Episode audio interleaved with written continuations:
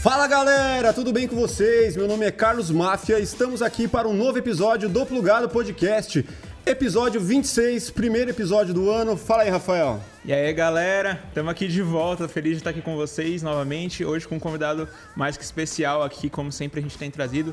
E você que ainda não se inscreveu no canal, cara, pô, agora é a hora, hein? Vai lá, se inscreve no canal, tem também o canal de cortes para você se inscrever, link aqui na descrição. Deixa o like para que a gente possa crescer cada vez mais, espalhar essa mensagem de inspiração para a galera. E comenta aqui quem que você quer ver no plugado, beleza?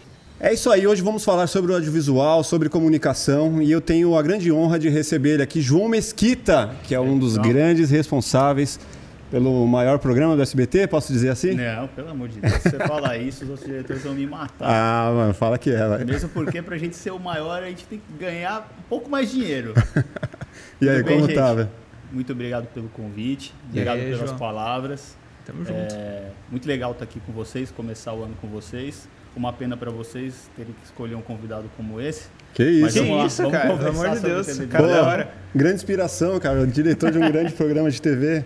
E aí, como, como é trabalhar no, no SBT com aquele monte de louco lá? Olha, sabe o que é legal? É essa pergunta. Que todo mundo faz, né? Não, apesar de ser a pergunta que todo mundo faz, é uma pergunta gostosa de responder. É? Porque realmente é, é realmente um bando de louco, cara. E assim, uma coisa que a gente faz questão de falar é que assim, no The Noite não tem atuação, sabe? Aquela, Uhum. aquela bagunça que vocês veem na televisão ali na hora do, do- enfim, do nosso elenco discutindo o tempo inteiro. Se desligar a câmera e você continuar acompanhando eles até o camarim, a porcaria é a mesma. É. Então, assim, a gente só tenta pôr um filtro do que acontece no camarim para o que acontece no palco. Então, acho que essa, essa é um pouco uma das minhas funções como diretor. Uhum. É só segurar um pouco as férias, porque assim, é uma zoeira o tempo inteiro aquele programa. E a, a questão de ter tanto, tanta gente talentosa, tantas estrelas né, da, da comédia, não, não tem uma disputa de ego lá dentro, ou algo Cara, acredita que não. Não? Assim, é-. Tipo, ah, essa piada é minha. Nada, nada. É, e eu vou te falar, assim, eu trabalhei, trabalhei antes no CQC, e ainda assim no CQC, que também era, era- foi um lugar que movimentou muito o mercado da comédia no Brasil até hoje, né? São grandes nomes, grandes polos aí espalhados pela Sim. televisão brasileira hoje. Mas desde aquela época até aqui, eu nunca vi isso, assim. Principalmente, o Danilo é um cara muito generoso em relação Uhum. a isso. Ele escolheu, ele acabou escolhendo o Murilo Léo, ele teve um faro muito bom.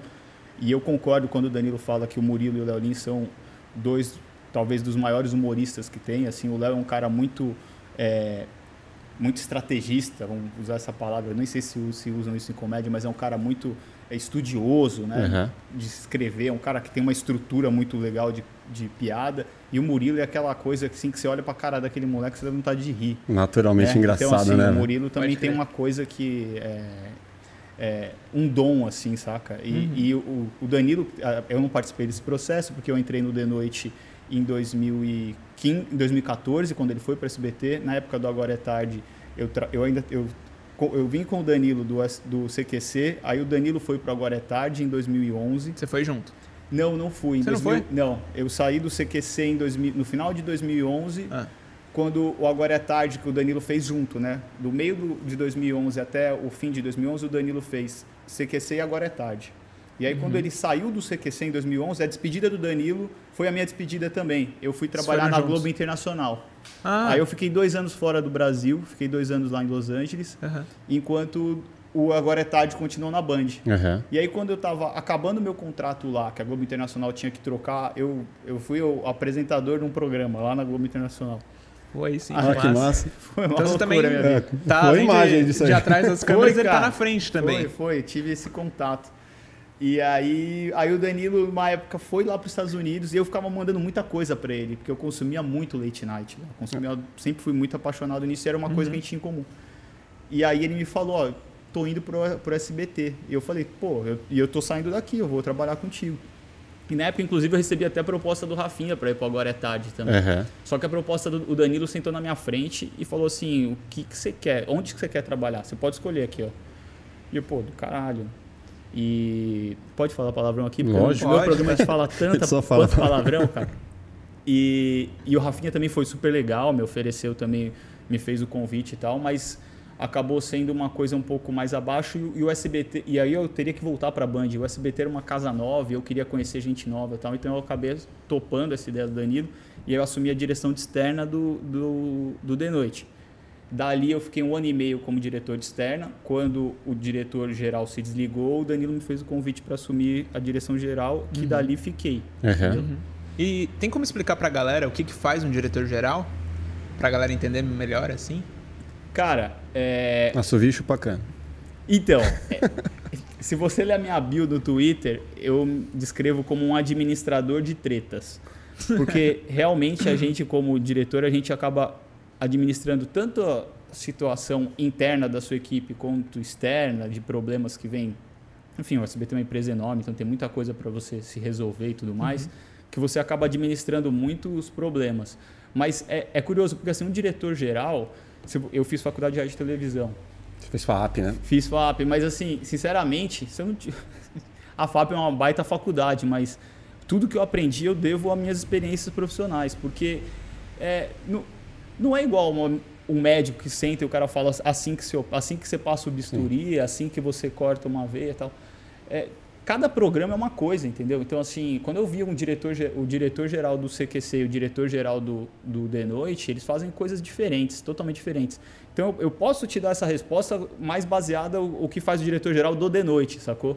Porque um diretor geral varia muito de cada. Uhum. Tem programa que tem um diretor geral, 300 diretores embaixo, e o uhum. nosso é muito mais simples. Uhum. Hoje nem diretor externo a gente tem, uhum. né? porque o programa foi se enxugando, foi se moldando e tudo mais, e a gente acabou tendo. A gente tem uma uhum. equipe muito pequena, muito enxuta, uhum. e acaba todo mundo acumulando um pouco de função lá dentro da nossa equipe.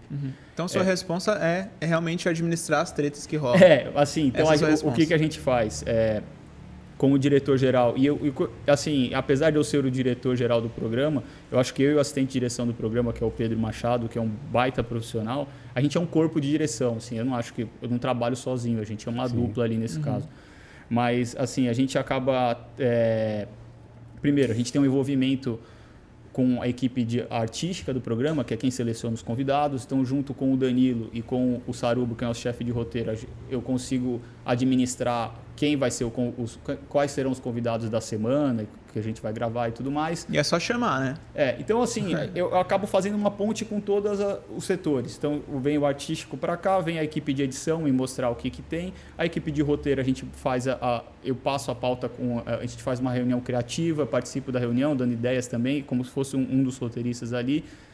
E a equipe de produção, depois que eu recebo essas ideias, eu jogo com eles e tento pôr um pouco da minha visão, entendeu? De como uhum. a gente quer. E aí vem a parte de o que qualquer outro diretor de qualquer outro lugar faz. Então, a, que é o principal. Um diretor ele tenta pegar o que, que ele imagina na cabeça dele e pôr ali. Uhum. No caso do late night talk show, isso também passa muito pela cabeça do Danilo. Sim. Qualquer outro late night, o, o, apresentador é uma pessoa que se envolve muito, né? Uhum. Então, assim, eu, a gente precisa pensar um pouco como que o Danilo vai fazer isso. Não adianta eu pensar numa piada que eu acho que o Danilo não faz. Sim. O Danilo é, não é um bom imitador. Se eu ficar pedindo para o Danilo imitar as pessoas, vai ser constrangedor. Sim. Pode ser a melhor ideia possível, mas não vai funcionar. Então, assim, eu tento dar a minha visão e pôr um ritmo de trabalho ali também. Né? Porque muita gente analisa um diretor de, ah, deixa eu ver como é que ele enquadrou aquela câmera, deixa eu ver como é que ele botou aquela piada no ar.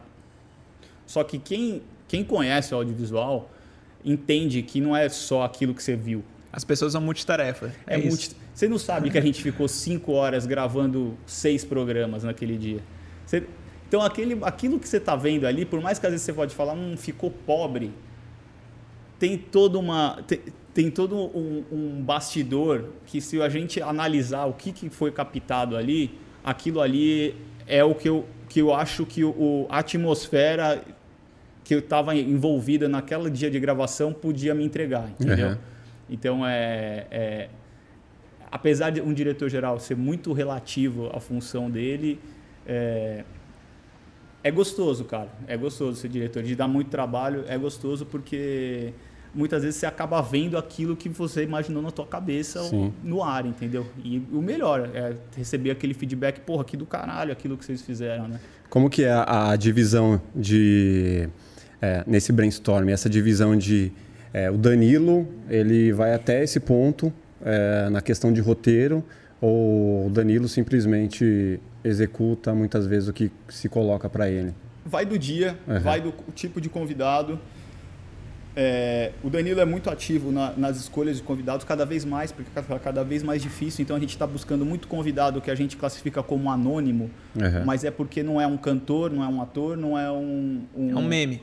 É, é- é- não, é, é aquele cara. Deixa eu pegar um aqui. Uma vez a gente entrevistou um colecionador de camisinha.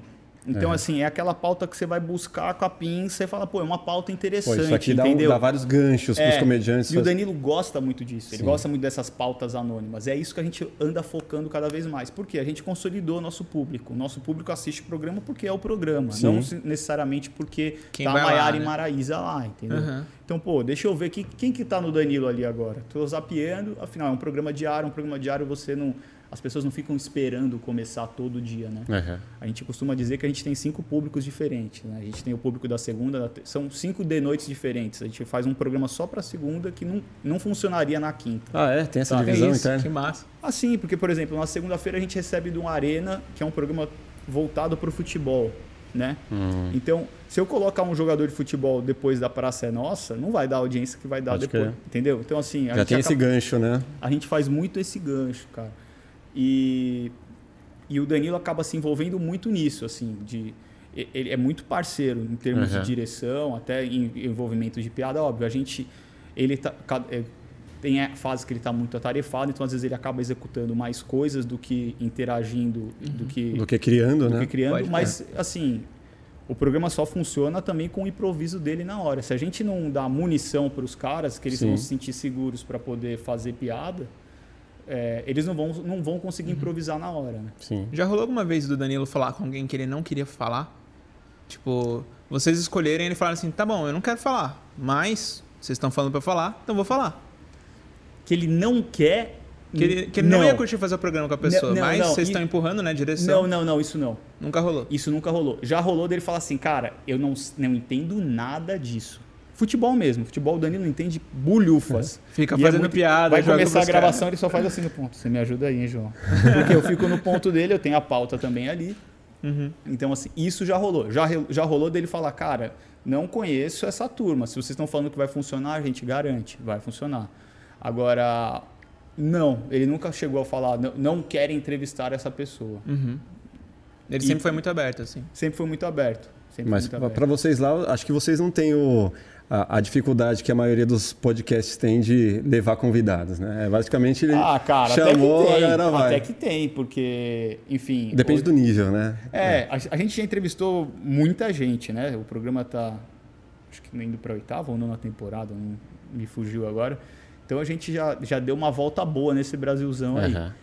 Mas, óbvio, hoje, assim, o- as pessoas, como tem muita opção também de, de entrevista, é, é normal. Tem gente que, assim, não gosta do Danilo e faz parte não gostar do Sim. cara e que. Eu vou te falar que nunca alguém falou, não, eu não quero te dar entrevista. Mas tem gente que enrola, fala assim, putz, hoje- dessa vez não. vamos-" Então, assim, a gente nem se preocupa muito, Aham. saca? Tem gente que a gente não fica enchendo Você não quer, tem outra, né? Tem Tipo, outro, vambora, velho. Passar Aham. bem. Quando você quiser, tamo aí, tamo aí. Saca? Tem alguém ainda que você não levou lá que você fala assim, puta, essa- esse cara tinha que ir que seria sucesso, assim. Ah, O Lula. tem- O Lula a gente já, já foi atrás. Ah, mas E- não vai dar te muito certo, né? Cara, não, e seria do caralho. E o Danilo estaria tá aberto para esse tipo de entrevista. Aham. Pô, as- assim, a gente entre- já entrevistou gente é, ligada ao, ao PT, ao lado ou à esquerda, Uhum. ao- várias vezes. O, o programa, o programa é, é muito aberto e muito livre para qualquer pessoa falar o que quiser lá, o que Sim. quiser. E isso é muito legal. Essa liberdade a gente faz questão de dar. Então a gente já entrevistou pessoas que, assim, sei lá. É que me fugiu agora quem foi a convidada, porque eu nem era o diretor na época, mas em 2014 a gente levou uma, uma política. é, eu não lembro, nem lembro se era do PT, cara. Me fugiu. Nem sei se vale a pena falar sobre isso. Aham. Mas a gente já entrevistou pessoas que, enfim. Mas aí também aguenta o tranco, Que né, acho do que se Danilo. bobear. Não, mas a gente não, não tem esse conflito. Mas não vai É? entrar num embate lá. Não, vai mas se o. Danilo fizer uma piadinha, aí o Léo Lins vai lá e faz outra piadinha. Ah, aí- não, os caras fazem. Aí o Roger vai lá e faz outra piada, aí, pô. Aí a pessoa fica assim, por que, que eu vim, né? Ah, não, mas quer ver, ó? Teve esses dias, rolou a. Foi a. Uma super querida que fez a, a Penélope no Castelo Ratimbum, que fez a série com o Danilo, não participou. Ela, no final da entrevista, ela, ela quis fazer um, um discurso mais político e óbvio que a gente evita um pouco de política, isso não é novidade. Por causa da regra da casa? Não, não é uma regra, não é uma regra. Mas isso é, não é novidade para ninguém. O, existe um, uma conversa, é, nunca foi oficialmente falado para mim, tá? Mas uhum. Já foi pedido, assim, pô, é, é, um programa de entretenimento, vocês têm a liberdade que vocês têm. Uhum. Por favor, evitem falar de política, uhum. sabe? Então, assim, porque isso pode dar problema para casa, é uma coisa que o Silvio não gosta de falar de política, independente se é agora com o Bolsonaro. Isso já era antes com Dilma e é que a gente não pegou outros com o Temer também, então a gente não pegou outros governos. Mas sempre foi pedido e é pra gente, sinceramente, cara, não não é que não, não faz falta, mas a liberdade que a gente tem artística de tantas outras coisas, sinceramente, não, não vale entrar nesse conflito. Uhum. E, e, assim, os meninos têm liberdade para falar o que quiser e eles falam de política Até porque fora do programa eles só falam. Entendeu? Então, assim, sinceramente, até eu, como diretor, não, não tem nem vontade de, de tocar nesse assunto, porque uhum. é um assunto que gera tanto problema. É, tão uhum. delicado, né? E assim, a gente está no final de noite, cara. Pode crer. Todo quer fazer tá o público cansado já cabeça, né, risada, né? Entendeu? Mas que eu estava te falando da, da, mulher, porque ela foi lá, fez, ela quis fazer um discurso uhum. mais político. O Danilo falou: você vai falar o que você quiser. E ele, enquanto ela falava, eu acho que ele ficou um pouco preocupado. Ele, assim mais baixo, falou: você não, não corta nada, hein? Porque realmente ela, ela pediu para falar aquilo. Uhum. Isso a gente faz questão de deixar. O próprio Skylab, massa, Skylab foi lá divulgar o livro que ele fez do Lula. Ele pediu para ir. Uhum. E ele pediu pelo Danilo, não foi que ele pediu para o meu, pro meu produtor. Ele falou, uhum. Danilo, posso? O Danilo falou, por favor, marquem o Skylab que ele está pedindo para divulgar este livro. Então, assim, o Gregório já foi no programa, fez VT com o Roger, sabe? Assim, o, o The Noite é realmente um programa que a gente não você vai falar essa. o que você quiser. Cara. Isso é muito massa. E, e, a gente não vai deixar. O Danilo não vai entrar nesse conflito.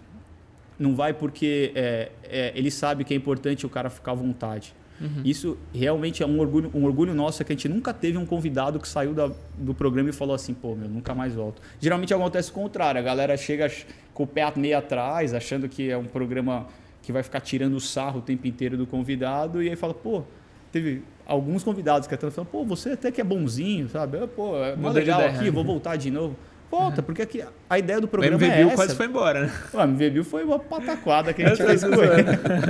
essa piada do disco, o Danilo bolou na hora, cara. Ah, é? O MV levou os discos lá, e aí o Danilo pediu para a produção, a produção saiu correndo pegando um disco falso, colocando lá dentro. E, aí, e essa mecânica de fazer esse tipo de. E, aí, e é isso que é legal. Às vezes a gente cria essa mecânica, sabe, nas coisas. Então a gente teve essa mecânica, a gente se repetiu. A gente fez depois com o, com o Rodrigo Teaser.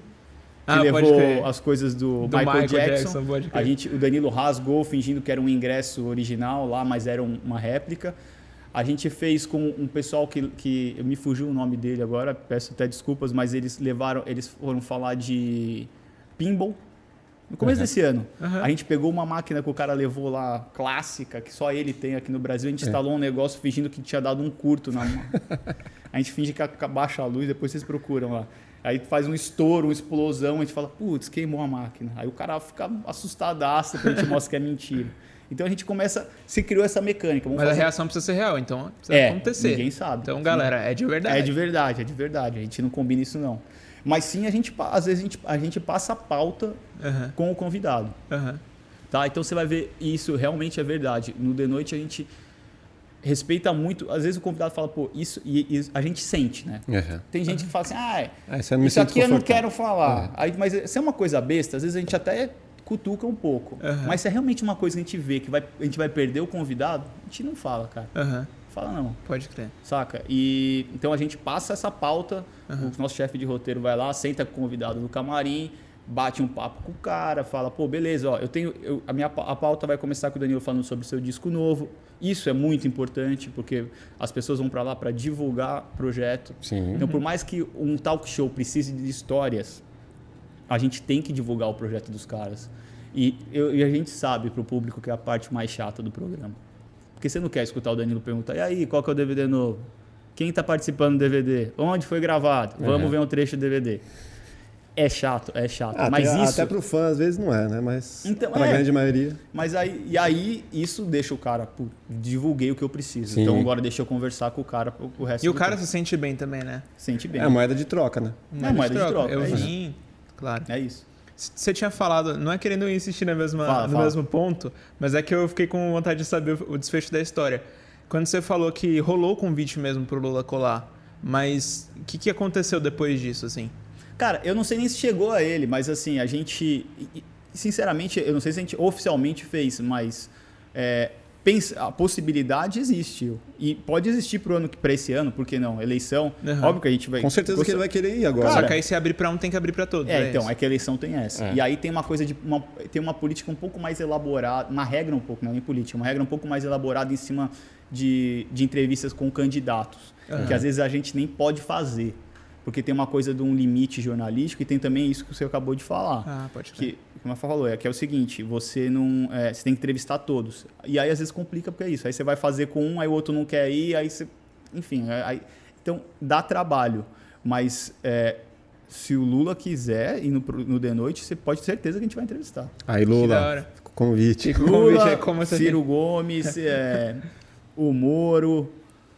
Sei lá, quem quiser, a gente, a gente entrevista. Pra gente, pô, é pauta, cara. Pô, é animal. Presidenciável, né? Pô, é isso, é lógico. Cara, falando nisso de, de presidenciável, eu vi que vocês já levaram o Bolsonaro algumas vezes, inclusive quando tava é, para presidente, né? E tipo, mano, como- eu fico pensando, né? Como que é a organização pra Uhum. pra trazer o presidente da República no, pro- no seu programa? É, a gente Sacou? levou ele duas vezes. Uma que ele não era candidato ainda. Aham. Enfim, era uma pauta quente na época. Eu nem lembro o, o que se tinha alguma coisa. Eu lembro que, que tava rolando alguma coisa quente em cima dele. Não lembro o, o acontecimento em si. Já tinha passado a facada, ele- tanto que ele fala, ele chora no- na hora. Ah, não, mas isso, isso na segunda entrevista, quando É, ele já era quando ele presidente. presidente, é. Na primeira ainda não. Primeiro é alguma polêmica, É, provavelmente. na segunda, quando ele era presidente, óbvio que a gente falou. A gente, na verdade, a gente não é que a gente procurou ele. Chegou pra gente esse, esse cochicho, olha, o Bolsonaro toparia aí. A gente tá. É, a gente não quer fazer uma entrevista com uma pessoa que seja é, relativamente polêmica em si, por causa do, de todos os aspectos que envolvem ele, sem poder perguntar certas coisas. É. Então, assim, até que ponto vale a pena entrevistar o presidente? Engessar o programa, né? Que não era presidente ainda. Ah, não, quando ele. Não, a nessa- segunda vez que ele foi já tá era. segunda a vez, segunda fechou, vez já fechou. era. Aham. E aí veio, veio o que a gente. A nossa conclusão. Primeiro, independente do que a gente acha dele, Claro. e, e isso nem vem ao caso pessoal de falar, independente do que. É um presidente Sim. né? É um presidente. Você pôr um presidente na cadeira do seu programa, independente de quem seja, é importante. É um ponto a ser. a- a- de- de- é uma marcação no seu programa, Sim. sabe? Sim, com certeza. Então a gente realmente falou assim: beleza, é, um- é o presidente, cara. Vamos trazer o presidente, entendeu? E a gente tinha medo, o Danilo tinha um pouco de medo, porque assim, o Danilo é avesso à política. E por mais que muita gente hoje envolva o nome dele, antigamente envolve, colava o nome dele, o Bolsonaro, é porque talvez muito, ele tinha muito do. do da ojeriza a, a, ao poder, a, atu, a quem estava atuando no poder, que no, ca- na época foi a Dilma, depois foi o Temer. Né? Então, Uhum. assim, ele sempre é contra o governo. Então, ele, ele tem essa coisa mais. A figura do contra. É, né? a figura do. De, ele acha que o, governo está ali e, é- e se o, o governo é um alvo de piada e de críticas e tem que saber que é isso. Uhum. Não à toa, se você acompanhar hoje o- as redes sociais do Danilo, ele mantém essa postura com o governo atual. Então ele, a gente tinha esse medo de, pô, peraí, porque se a gente trazer o cara e o cara, a gente não poder fazer certas perguntas, também vão achar que, pô, tá fazendo propaganda. E a gente não queria fazer isso. Uhum. Então, A saia justa, né? é. Então eu acho que assim a gente achou e se as pessoas que não que- com um pouco menos de é, é, menos de filtro, com um pouco mais de neutralidade assistirem essa entrevista, vão ver que tem várias perguntas é, relativamente é, capciosas ou não não capciosas não, várias perguntas que envolvem temas que muitas vezes as pessoas esqueciam de perguntar para o Bolsonaro e que ele deu respostas que as pessoas deveriam refletir um pouco mais. Uhum. Então as pessoas perderam um pouco esse time, porque o que que as pessoas queriam ouvir era sempre era a crítica em cima de é, Coisas que ele já disse. coisas que ele já disse e que assim, cara, a gente, a gente já entendeu o- a postura dele, o jeito dele, sabe, como presidente. Então, pô, beleza, a gente pode é, vamos entrar num conflito sobre tudo que, ele- que envolve o- as polêmicas dele em cima de homofobia, racismo, machismo e tudo mais. A gente pode ir nessa linha, mas essa, esse conflito, essa crítica em cima dele, essas perguntas já rolaram bastante. Tem outros, outros problemas em cima dele que talvez as pessoas estão esquecendo de perguntar. Por que não a gente perguntar isso aqui? Talvez Que- coisas menos pesadas? Não, eu, não, eu não acho que é pesada, Rafa, mas assim, agora ele é presidente. O que, que, você, que, que você vai fazer sobre economia? Qual que é o seu plano para saber? A gente foi em perguntas e que Aham. se, se você não gosta do Bolsonaro e escutar o que ele respondeu, você pode ver que ele falou coisas que realmente te dá munição para gostar menos ainda. entendeu? E que às vezes as pessoas tinham tanta raiva dele que queriam só o conflito, o conflito pessoal e esqueciam do conflito profissional. Então, assim. Ideológico, né? É, e às vezes, e sinceramente, aí é um, um ponto de vista pessoal meu, eu acho que às vezes a gente acabou vendo o Bolsonaro ganhar o, o- ganhar a presidência justamente porque talvez a estratégia tenha sido nisso. O, o público do Bolsonaro não estava interessado em, em certos tipos de assunto que a, a oposição dele batia muito. E esqueceram do talvez do básico, que é, tá, e como governante, a gente entende que como pessoa você já entendi. Você como pessoa não gosta dele, você é uma pessoa que não presta, mas vamos, vamos ver como presidente se ele vai prestar. Você vai Sim. fazer essas perguntas e aí você poderia talvez ter feito o Bolsonaro não ganhar essa eleição. Esse é meu ponto de vista. Faz É, sentido. mas o- E sinceramente, cara, eu não tenho vergonha alguma de falar que eu não votei nele. Não votei no Bolsonaro e, e, enfim, sou uma pessoa, não sou uma, uma empresa e não votei nele. E eu acho que como vejo isso como uma falha, entendeu? Se às vezes as pessoas tivessem entendido ele como um, uma visto que ele talvez não tinha tinha algum problema em cima de de outros temas, saca? Uhum. Talvez ele poderia ter perdido mais votos Sim. do que ficar só em cima de assuntos que as pessoas, infelizmente, não, não deram valor. sabe? É, eu acho que o, o fato de, da facada e dele não participar de debates, né, véspera de eleição, fez com que as perguntas principais não, não tivessem sido feitas. Faz né? todo sentido. Porque Faz a partir do momento que sentido. ele tomou a facada, você fala, pô, agora o cara não vai participar do debate. Ele tem É. toda.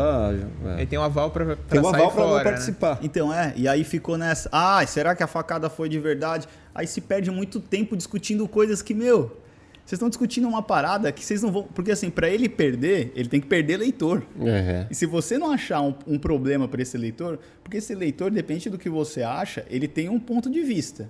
Se você não tentar derrubar o ponto de vista dele, porque isso que você está me falando, insistindo, esse cara não está te dando ouvido. Então Uhum. tenta achar outras coisas para falar com esse, Uhum. com esse eleitor, entendeu?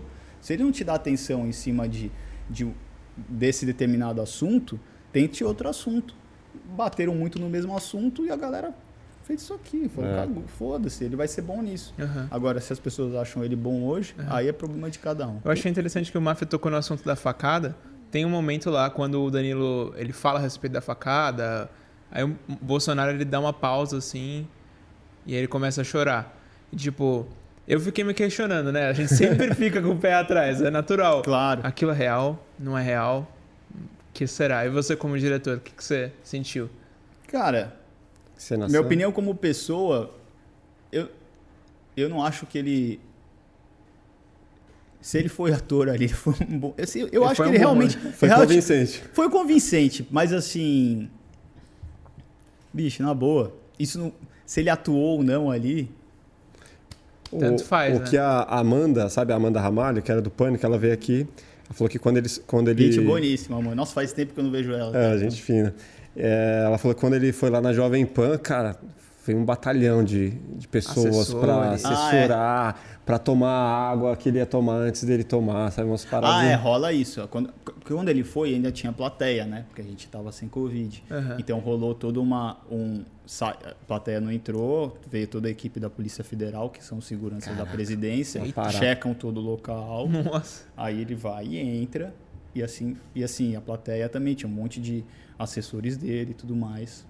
E, mas isso é- não é porque é o Bolsonaro, porque é o que é o presidente. Isso Sim. rola em qualquer lugar. Sim. Quando a gente ia fazer é, debate na, na época do CQC, que tinha presidente atuando, também era a mesma coisa.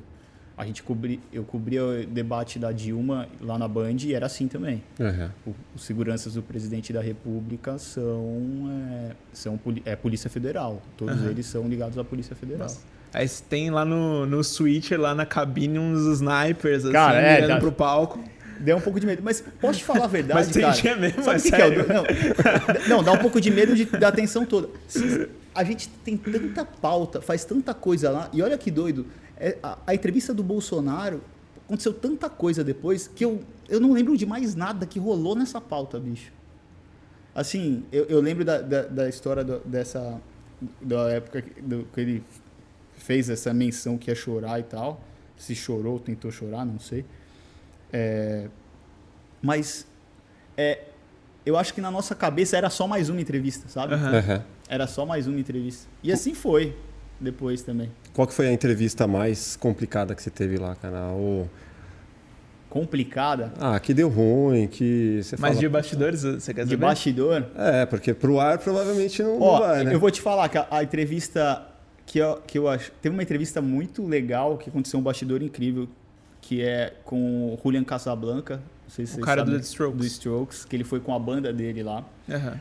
É, foi um dia incrível. A gente fez o Julian Casablanca no mesmo dia do Gallagher, que também ia pra lá. Assim, era um dia que a gente Oasis. tava, meu, é, a gente tava realmente bem é, tenso com toda a, a diária, porque é isso que envolve, né? Não é só eu não tô só preocupado com, com a hora que aperta REC e desliga a Sim. câmera. A gente tá preocupado com se o convidado vai entrar no horário, se tá chegando o, o, o carro do outro convidado, se o outro convidado tá esperando muito tempo, enfim. E aí o Julian deu uma entrevista pra gente de uns 20 minutos e ele muito seco. Toda a entrevista que você vê do Julian, ele é muito seco, muito blasé.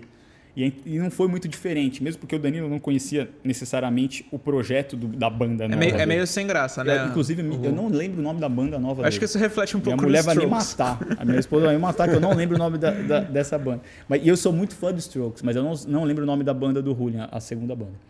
E aí ele deu uma entrevista e eu falei, putz, cara. E ele chegou lá, chegou no SBT, ele foi lá fora, ficou deitado no, no, no- no estacionamento tomando sol, loucaço. Aí acabou a entrevista e falei, putz, que porcaria, né? E eu vou ter que pôr no ar. E era um dia assim, como eu te disse antes, cada dia a gente faz com o público. Aham. E pelo show que ele tinha, tinha que ir pro ar numa quarta-feira, que a gente recebe do Ratinho, é um dia popular, não conversa o público. É, não... Falei, beleza, Nem vai, um ter pouco, que, né? vai ter que ir pro ar nesse dia. E acabou a entrevista, ele olhou pro Danilo e de um jeito muito humilde, assim, muito legal, ele catou e falou, cara, você me desculpa, eu sou muito ruim para dar entrevista e as pessoas insistem que eu dou entrevista, mas eu não sei dar entrevista. Eu dei você fica tranquilo, vai dar tudo certo. Aí ele foi fazer o musical. Ah, lembrei, entre o Gallagher e o Julian, a gente ia entrevistar a Maite Proença. Era um puta dia fera, assim, pra assistir o The Noite.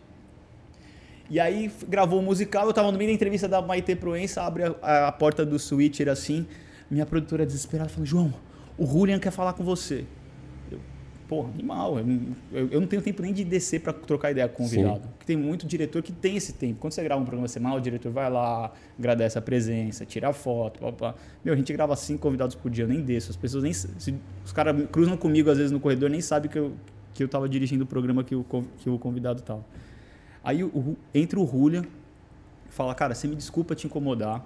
Eu gravei o musical agora, só que a minha, a minha guitarra não estava boa. E eu sei que a gente já desmontou tudo. Você consegue salvar isso na edição? Eu falei, peraí. Falei pro meu assistente de direção, segue a entrevista da Maite aí que eu vou tentar resolver isso pessoalmente, velho. Aí fui no. A gente tem o switcher e do nosso lado tem a cabine de. de, De sonoplastia. Aham. Fui lá, o cara falou: aqui eu não vou conseguir salvar, vai ter que ir pra, pra na sonoriza- pós. É, Resolve na vamos pós. pra pós. E aí, o, o cara que trabalhava Mas comigo grava época era independente. Aí, é, aí eu peguei, o- peguei o Rune e falei: vem comigo. Saí andando no corredor do SBT com o cara. Aí você imagina aquela molecadinha lá, os estagiários andando com as fitinhas no corredor, nas corredores da edição do SBT, de repente bate o olho e fala: peraí, o cara do Strokes tá andando aqui. Aí cheguei, abri a porta do meu sonoplasta lá, que é o cara que faz toda a pós do- de sonoplastia de, de matéria do programa. O cara abre a porta e ele fala, fala, João. Aí ele faz, vai olhando. Uma cara de assustado. O que o Julian tá fazendo? Aí eu falei, era a época era o Renato Parme. Falei, Parme. E o Parme, ele é um cara que ele faz, ele trabalha com isso, ele faz gravação de muito. é, muita gravação de disco, ele tem um estúdio paralelo. Agora ele não, é não trabalha mais com a gente, é o Matiuso.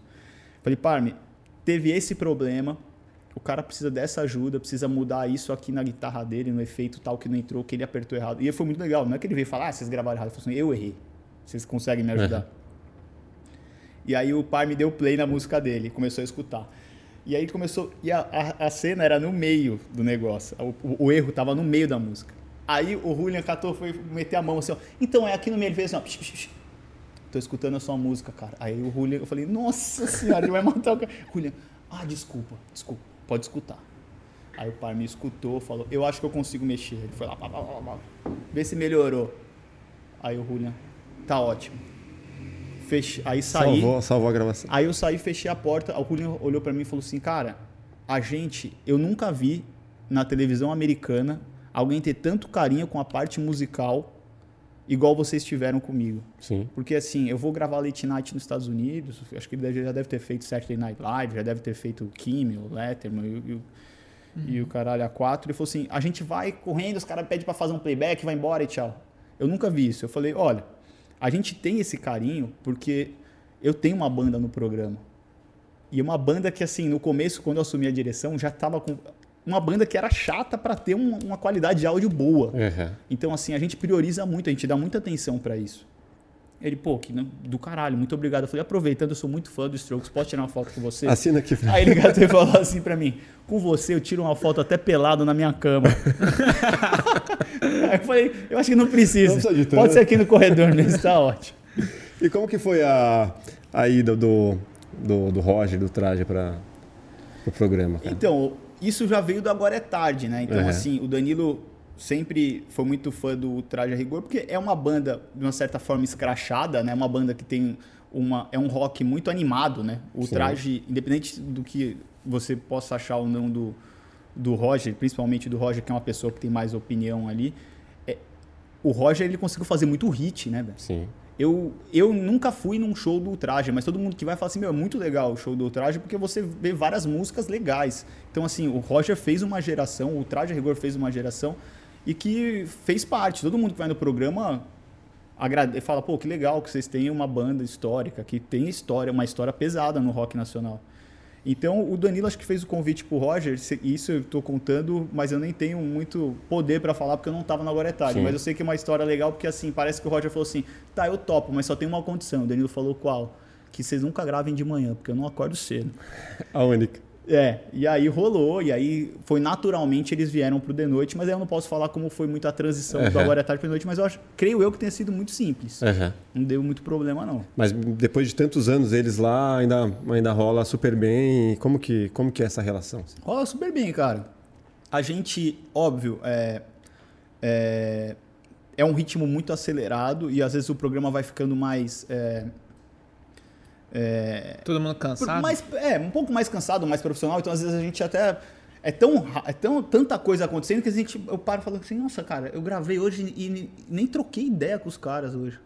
Então, assim, às vezes a gente se pega nisso. E porque às vezes a gente quer gravar, é muita coisa e tem um ritmo, não pode passar. Porque antigamente, meu, gravava até altas horas. Hoje, assim, meu, você tá- não pode dar hora extra, não pode. Blá, blá, blá, blá, blá. então você fica naquele, vai logo, vai logo, vai logo, Uhum, não pode uhum. dar problema. Tem que fazer render, né? É, tem que fazer render. Mas é, é, é muito de boa, cara. E assim, o traje é muito ponta firme. Você pede as coisas pros caras, os caras, velho. Ó, o, o, o cara tal quer tocar com vocês tal música. Bora, bora, bora. Eles são muito ponta firmes, todos, os quatro. E a gente põe roupa bizarra neles, eles topam. Tem ação tal. E vou te falar, aí são melhores, os caras são melhores que o nosso elenco, porque aí você dá, fala, ó, vocês têm que fazer uma cena assim, o diálogo é tal. Roger chega com o textinho decorado, tudo arrumadinho. Uhum. tudo- Já os outros lá, velho, chega lá pra gravar atrás. O Danilo hoje é o cara que mais atrasa no programa, é o Danilo. E a gente. E a gente Ó, vamos isso é legal. roupa suja. Isso é legal. Não, mas assim, não é novidade, porque a gente faz questão de falar no ar. Uhum. Isso que é o engraçado. O Danilo entendeu? chega atrasado e os A outros. gente, é, a gente enche o saco. O Danilo, o Léo e o Murilo, meu, que me dão de trabalho com horário esses três. É. O que mais que eles não trabalham? Só com horário. É? É, as- óbvio, as piadas deles no Twitter às vezes me dão um pouco de dor de cabeça, mas. São eles, né, velho? Eu tenho que conviver com isso aí, isso faz parte. O Léo Lins é bem polêmico, né, cara? Como que, como que isso já afetou, já- isso já afetou o programa de alguma forma, assim? É, Questão de processos e tudo mais. Não, o processo em si não vem pra gente. O processo dele em cima das coisas que. Dos, porque assim, o Léo ele faz muito show e aí pra divulgar o show ele faz acho que um videozinho falando da cidade, né? Então ele faz um, um formato que ele vai contando a história da Sim. cidade e aí ele vai batendo muito em político, principalmente político, né? E aí isso acaba dando BO pra ele e aí ele vai criando inimigo que aí os caras ficam com a, com a mira, esperando ele esperando ele dar uma relaxada pra- pra pegar ele. mas é, nunca respingou na gente é, o processo. Uhum. Óbvio que às vezes, é, independente de certas piadas que eles possam fazer, pode atrapalhar a gente com os convidados. Então tem convidado que fala, pô, eu não vou no programa porque o cara tá aí.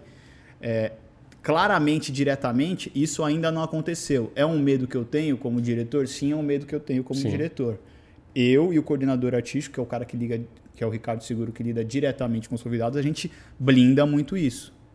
Então, assim, óbvio que a gente fala para eles: toma cuidado, você não precisa, você não vai ganhar, não vai dar certo, papapá. Enfim, mas é, eu acho que assim, eu posso aconselhar, saca? Mas eu não vou, eu não posso falar, você não vai fazer desse jeito. Porque o Léo tem um público. E ele tem um público muito fiel. Uhum. Né? Ele, o Léo faz show, ele lota a casa. Ele faz quadrinho, ele vende tudo. Ele faz. Então ele tem um público. E o humor é isso. Tem um público que gosta de piada pesada. Isso não quer dizer que se o cara faz uma piada pesada e o, cara, o outro ri, não quer dizer que o cara acha engraçado. Que, que se ele chegar na rua, ele vai fazer uma coisa absurda que ele viu na piada. Uhum. É igual você ver um filme. Sim. Não é porque você vê o Round Six você vai sair matando gente porque você achou o Round Six legal. Claro. Então isso eu acho de uma extrema burrice quem acha que se eu, o João Mesquita, acho engraçado várias piadas pesadas, não, tem acho piada que eu não acho engraçado. E eu simplesmente não acho engraçada. Eu não acho que isso é, é, quer dizer que afeta o caráter da pessoa, entendeu?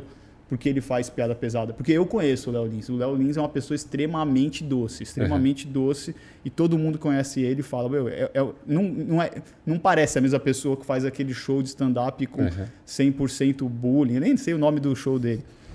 Mas Até porque você tá na empolgação muitas vezes, né? Você tá num bar, É, você tá, toma uma cerveja, você tá Não, lá pra... e, o- e o show de stand-up é isso. O, o cara entra lá, você vai pagar o ingresso para ver essa pessoa falar. Uhum. Você sabe quem é essa pessoa. Você É. pagou o ingresso para ver. Uhum. Então, assim, aí faz parte. Então, independente do que eu ache das piadas dele, eu nunca vou falar para ele, você não vai, não pode fazer isso no seu show porque vai me dar problema. Faz, faz, é, é meio que faz parte do nosso trabalho como é, a gente aconselha, pede, Uhum. por favor, me ajude. E aí faz parte do nosso trabalho acompanhar esse, é, esse, sabe, trabalhar em cima das dificuldades que isso vão, vai nos dar. Uhum. Óbvio que é, internamente a gente conversa sobre isso, enfim, como eu disse, a gente aconselha e tudo mais, e eles muitas vezes escutam, saca? É, pô, várias vezes o, o, Dani- o próprio Danilo, o Danilo é um cara que, meu, é um, é um cara extremamente generoso, assim, é um cara que todo humorista que você falar, você vai saber que o cara é o cara que tenta ajudar todo mundo. Sim. O Danilo tenta ajudar todo mundo. E- Tirando o Rafinha, né, que tem as... eles tiveram as tretas dele no passado e assim. E, sei lá, a relação deles. Acho que ainda. Eu acho engraçado, eu- tenho sempre a sensação, sempre vou ter que o Rafinha e o Danilo são essas tretas de irmão, sabe? Uhum. Que os caras. É, é aquela coisa que, pô, eu, o cara foi cuzão comigo nisso, o outro foi cuzão comigo naquilo e babá, mas no fim das contas, se, ele, se você começar a falar muito mal dele, ele também vai gostar. Ei, peraí. Uhum. Enfim. Tá passando, né? É, mas o Danilo é um cara muito generoso e, e que, às vezes, quando ele. Várias vezes, eu falo pra ele, tem coisa que ele fala que fala, pô, mas que bosta que você vai falar, pra que, que você vai falar isso? Então eu escrevo, mano, pra quê? Presta atenção que você tá escrevendo.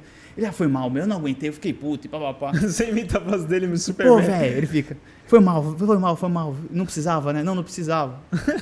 ah, agora já foi, foda-se. Mas enfim, é, eu sou extremamente grato pelo, pelo- pela oportunidade que o Danilo me deu também. Uhum. Porque vamos combinar. Você pega um programa que tinha estreado no SBT, tava batendo no Jô Soares, e aí teve uma troca de diretor. Aí você vai pegar um cara que nunca foi diretor geral, que tinha 20, eu tinha 25, 26 anos, e chega para o SBT e fala assim: ó, eu quero esse moleque aqui para dirigir um dos programas é, cabeças da, da casa. Sim. E o SBT, de uma forma incrível, por parte do Pelégio, falou assim: beleza, isso aí é do que você quer. Ele te bancou Vamos lá, né? acreditar. Então, assim, eu sou extremamente grato por essa oportunidade, Claro. entendeu? E isso vai ser para sempre, assim. Eu sempre vou ser grato com Que o Danilo e com o SBT por causa disso, por terem acreditado em mim. E, e a minha relação com o Danilo é, é- é, assim, ele é meu amigo mesmo, ele é meu, É. meu irmãozão, assim. Então, assim, a gente, e como amigo e irmão, eu acho que faz parte da gente também. A gente briga, a gente, eu falo para ele que ele tá errado nisso, ele fala para mim que eu tô errado naquilo. Uhum. E, e a gente leva, entendeu? Como né, nessa sua evolução profissional, qual que você acha que foi a grande virada ali para você conseguir chamar a atenção dessa forma e, e o Danilo lá te bancar no SBT? Cara, eu e o Danilo, assim, eu comecei, eu trabalhei, eu comecei no CQC em 2009. Uhum. O CQC começou em 2008.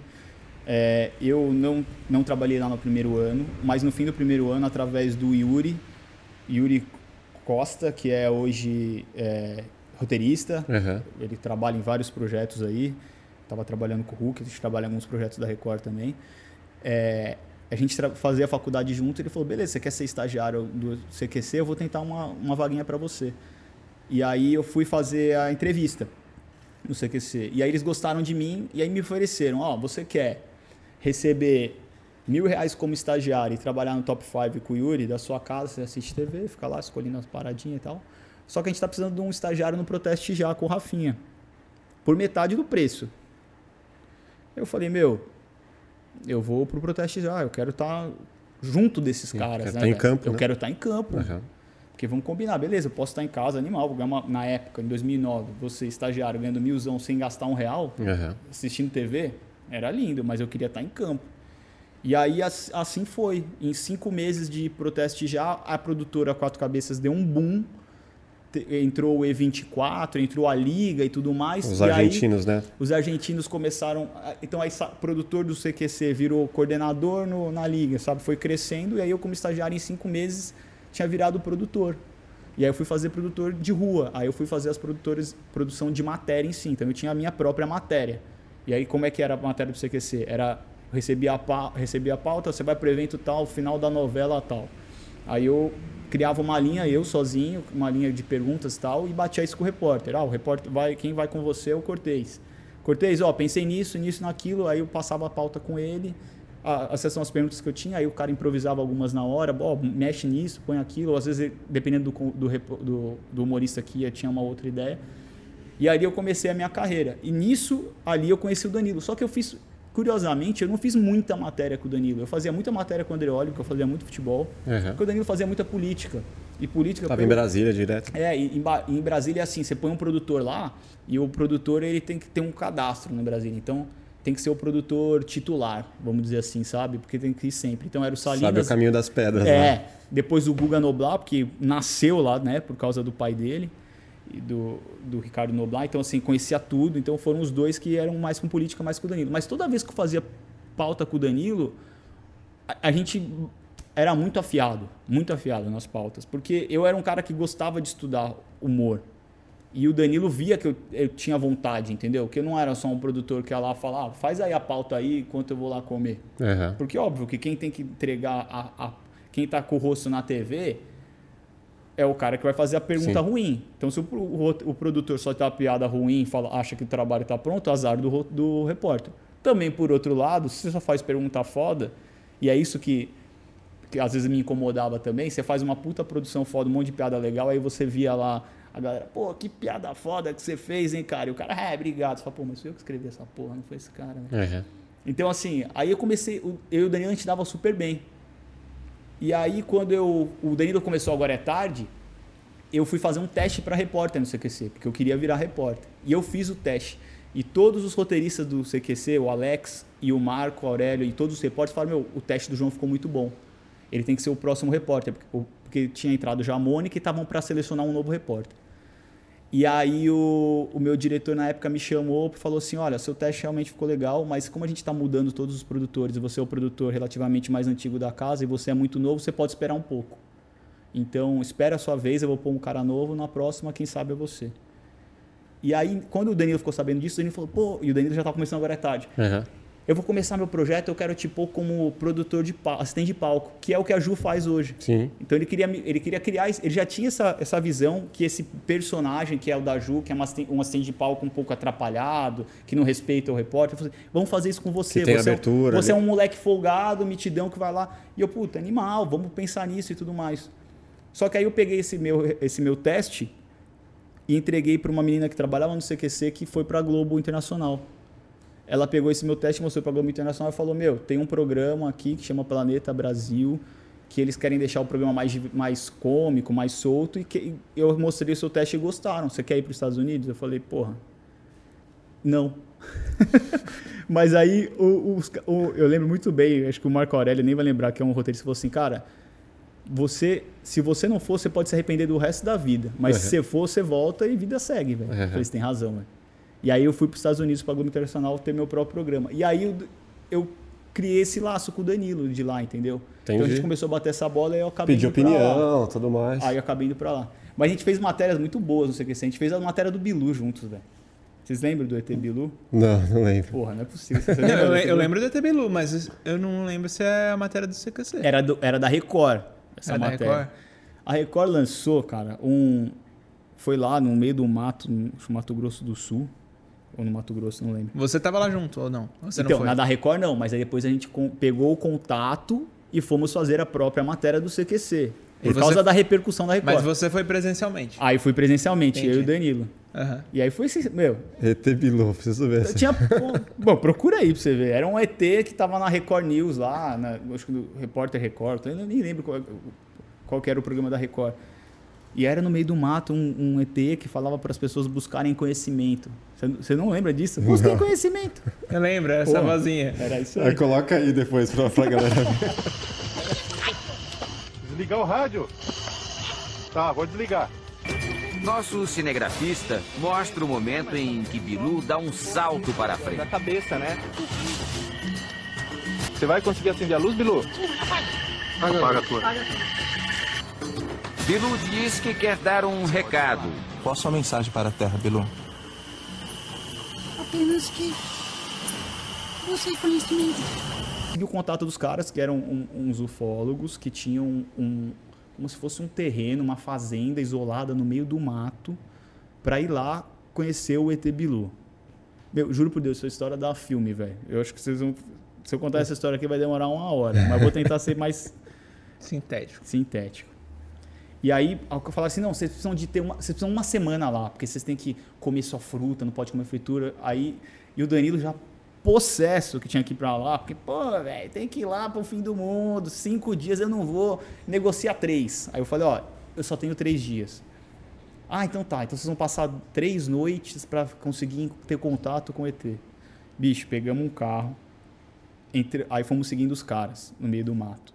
Chegou uma hora que era uma mata fechada, cara. Quantas pessoas na produção? Era eu, o câmera e o Danilo. Caramba. Nós três.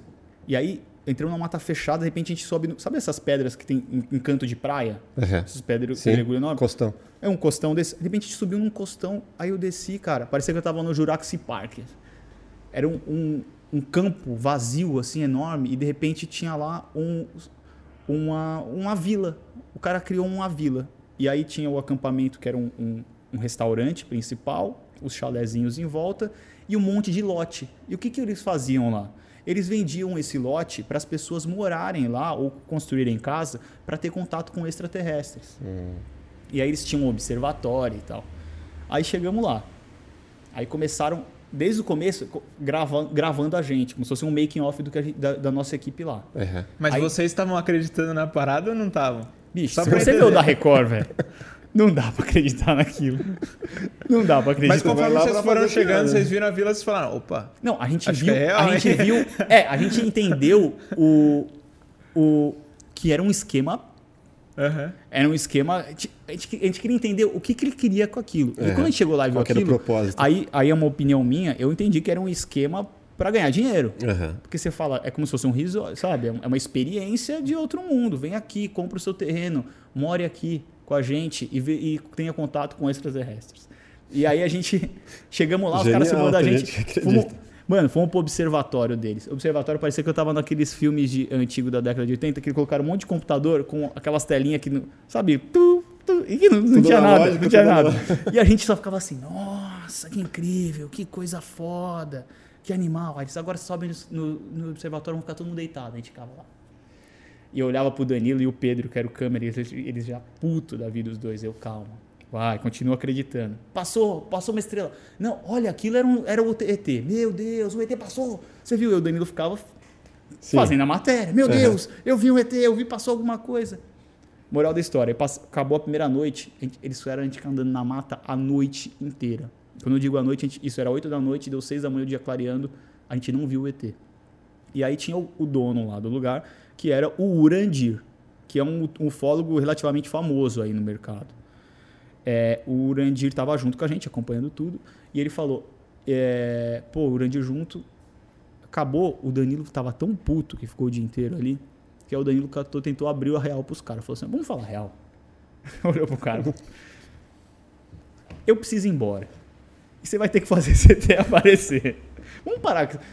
faz o negócio aparecer. A gente filma o negócio. A gente bota fica na tudo bem pra todo mundo. Vamos resolver esse negócio. Aí o cara. Não, deu uma discussãozinha e tal. Aí no outro dia eu. é, não, não pegava celular, tá? Tinha um É. orelhão lá. Nossa. Aí eu fingi- fui no orelhão, fingi que eu falei com a minha chefe. Falei, olha, a minha chefe tá pedindo pra gente voltar porque a gente tem que ir pra Brasília. Então a gente só tem mais essa noite. O ET precisa. A gente precisa achar esse ET essa noite. E eu fazendo o meio de campo ali, Aham. passando o pano, porque o Danilo e o câmera deram um piti putos, porque ficaram o dia inteiro e falaram: Ó, meu, a gente sabe que não existe porcaria nenhuma. Faz lá o- a, a cena de vocês que a gente grava e vai embora. Ai, não, então a gente vai tentar. Moral da história, naquela noite, deu cinco minutos e ele apareceu. Só que, naquele dia, o Urandir não foi com a gente passear no, a pesquisa, porque ele estava Nossa, com. Porque ele estava com, a, ele estava com a perna machucada. Teoricamente. Meio Aí, beleza. né? Aí o ET aparecia num lugar, falava assim, agora vamos pro outro lado. Aí a gente pegava o carro e ele seguindo com o carro deles. Aí dava a volta no terreno todo, lá no, nas, Mas como que era a aparência? ele só deixava a gente gravar com a câmera night shot.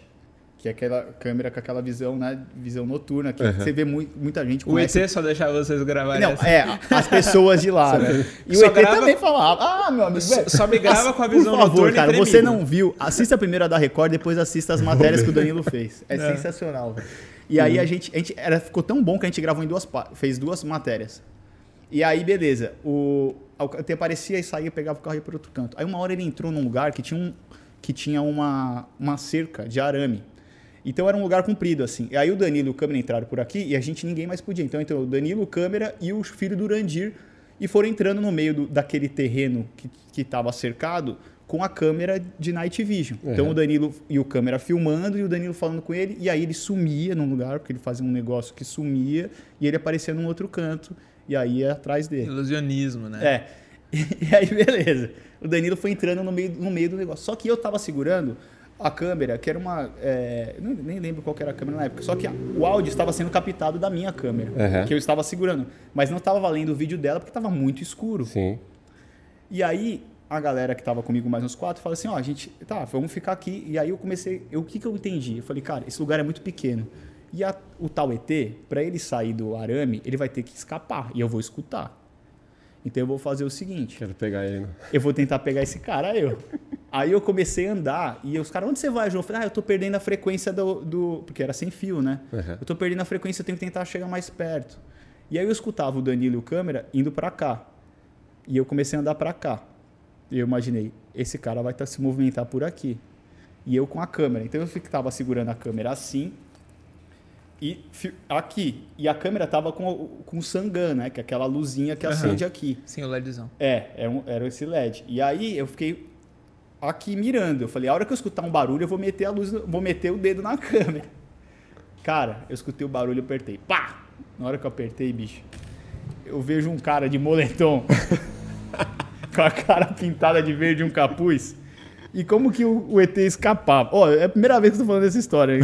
Mas essa- isso, isso ninguém sabe, porque essa, o ET Bilu, pra muita gente, é o, é o, o grande mistério né, do Brasil. Como é que, qual que era a, a- a tática do cara? Ele tava segurando uma lanterna e nos dois braços ele amarrou o arbusto. Aham. Então o que, que ele fazia? Com a câmera de Night Vision, você via aquela figura estranha, pitoresca no meio do mato, né? Que Uhum. era. Desculpa. Que- Aquela figura pitoresca no meio do mato, que era aquela pessoa que tinha aquela a cara ali no meio, e como todo mundo assiste Big Brother, ele já viu naquela câmera escura como o olho da pessoa fica brilhando, como Sim. uma coisa bizarra. Então você imagina com a cara mais verde, com um capuz e tal. O que, que ele fazia para sumir no meio do, do negócio? Ele acendia uma lanterna e fazia assim, ó.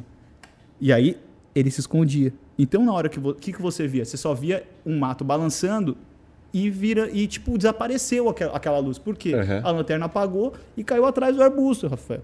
Então o cara virava um arbusto. Na hora que ele viu que eu acendi a luz, ele cata e faz isso, esse movimento. E aí ele fica, cara. Ali ele fica. E aí eu falei, pô, eu- só que eu não tava vendo o viewfinder da câmera, Uhum. entendeu? Eu não tava vendo o viewfinder da câmera. Então eu- eu só pus, apoiei ela aqui e fiquei aqui. Eu falei, eu acho que eu tô filmando esse cara.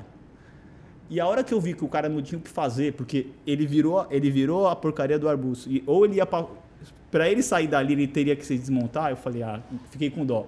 Apaguei a luz, e aí o cara saiu. Aí eu dei um migué, falei, Bilu, é você? Aí ele falou, João, vou atrás do Danilo, ele tá perdido. E aí eu fui voltando. Aí agora que eu voltei, o Danilo, o câmera e o filho do Randiro voltaram e falaram, o que, que aconteceu? Eu falei, ah, não sei. Ele, ah, por- ah, o Bilu falou que estava perdido e sumiu. Eu falei, ah, não sei o que aconteceu. Sei lá, eu, eu me tropecei, acendi a luz e aí eu escutei a voz do Bilu e tal. Aí eles, ah, tá. Então vamos lá jantar, comer a tal sopa, né? Do não sei o que que tinha. Ah, eu, ah, vamos sim. Aí, só que a gente tava na nossa caminhonete. Tinha, uma caminhonete, tinha que ser caminhonete 4x4. Então entrou eu, o Danilo e o câmera nessa caminhonete. Isso já era duas e meia, três horas da manhã. Entramos na caminhonete. Aí eu falei pro Danilo e pro câmera. Eu falei, velho, eu filmei o cara e eu acho que era o Urandir. Ele falou, você tá brincando? Eu falei, tô. Não tô brincando, não, é verdade, cara. Aí ele falou, meu, como é que a gente vai lá pro refeitório? Esses caras vão matar a gente, a gente tá no meio do nada. Eu falei, a gente vai fazer o A seguinte. gente viu demais, A né? gente viu demais. a gente sabe demais. Eles vão apagar a Vamos gente. voltar pro chalé. Vamos fugir enquanto há tempo. É isso que a gente fez. A gente foi pro chalé, pegamos tudo. A hora que a gente passou na frente do. Passamos na frente do, do refeitório. Estavam todos eles assim, aquela coisa meio tensa. Eu só abri o vidro da caminhonete e falei assim: olha. O, a nossa coordenadora falou pra gente já dormir lá, porque o voo é amanhã muito cedo, então a gente já tá indo pra, pra, pra capital. Eu não, eu não lembro se, se, era no- se era em Cuiabá ou se era Campo Grande. Mas a gente tá, in- a gente tá indo pra capital, tá bom? Tchau, tchau. Pá, fechei o vidro e Cara, nem cumprimentou nem nada. Tchau. Cara, fomos embora. E assim, a milhão ligando pra nossa coordenadora falando assim: fica no telefone com a gente que vai, pode dar problema. Porque você imagina, aquilo ali na época. Era a fonte de renda dos caras. Cara, e assim, na época, bolso. tava bombando, assim, todo mundo começou a falar do tal do ET Bilu, porque viralizou na Record. Então, assim, a gente falou, meu, e agora? E aí começamos a chinelar na estrada, a chinelar. Aí eu falei, Pedro, olha a câmera, o que, o que, que eu filmei. A hora que o Pedro abriu, o viu, no Viewfinder... Era um ET mesmo. Eu não, eu não, imagina, o cara virou um ET. Saiu o alien da câmera. Mas na verdade, na hora que o Pedro abre o negócio, nada. não pega. Porque a olho nu, como eu não tava no viewfinder, a olho nu eu vi o ET. Tava na câmera cega ali. No olho nu eu vi, só que no viewfinder não pega, porque tava muito longe. Imagina aqui no escuro. Então eu tava vendo lá de longe e o. o- Nem dando zoom, É, o- o- a- a- não, não teve nada. Se, hoje em dia eu acho que teria pego. Aham. Mas era aquelas câmeras com aquelas fitinhas, assim, a PD70, acho que lembra dessas câmeras? E aí. Tinha PD-150, PD-150, Era, essas daí. Sony, né? Aí não pegou. Só que o que, que a gente fez? A gente tinha uma matéria legal. Então a gente não contou isso. Aham. A gente não quis estragar a mística do negócio, entendeu?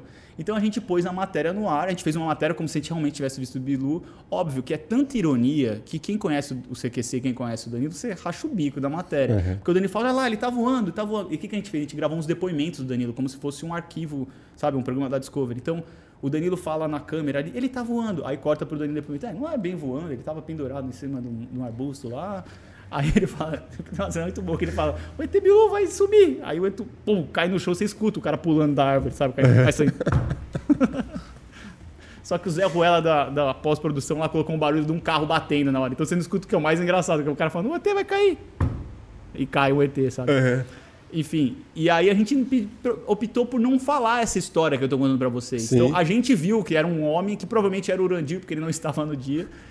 E aí o que aconteceu? Começou muita gente a malhar os caras. Aí os caras começaram a soltar o making off. Falando, olha só como é mentira do Danilo, do João e do Pedro. Eles acreditavam na gente sim. Eles viram que tinha ET. E aí começaram a fazer várias coisas e marcar eu o Danilo no Twitter, assim, enchendo o nosso saco. Puta. Aí eu comecei a encher tanto saco, que aí eu catei e mandei, uma, mandei um e-mail pros caras. Falei, vamos falar real. É o seguinte, eu vi que era o Urandir. Ele sabe que eu filmei ele. E eu fui muito legal de não colocar isso no ar no programa. Então vocês parem de me encher o saco, encher o saco do Danilo, que aí eu- essa imagem nunca vai pro ar, vai ficar guardada aqui no meu, no meu arquivo, tá Pô, bom? vamos chamar esse Urandir aí pra vir aqui trocar uma ideia. Rafael, curiosamente, nunca, Nunca mais, mais. ninguém falou nada. Que mistério. Que E mistério. que fim levou? Uran... Eu sabe que eu não sei, cara? É. Mas era muito doido. A Mas gente essa entrevist- região lá, será que Cara, ainda tem? Mafia, a gente, entre- a gente entrou lá, entrevistamos uma mulher que morava lá. Ela morava lá e ela tinha um bunker. Um bunker de fim de mundo, sabe? Quando você tem muito americano que faz isso, faz um Sim, bunker na casa. sim. Então a gente entrou no bunker dela. Ela tinha no. Eu tô de costas pra câmera, né? Que bom diretor. Ela tinha um, um, um lugar com uma dispensa com sabe? Com, com um monte de coisa acumulado. Essa pessoa deve se dado muito bem na pandemia, porque ela tinha tudo ali, sabe? Aham. Papel higiênico, sabe? Tudo estocado ali. Sim. Porque ela estava esperando o fim do mundo.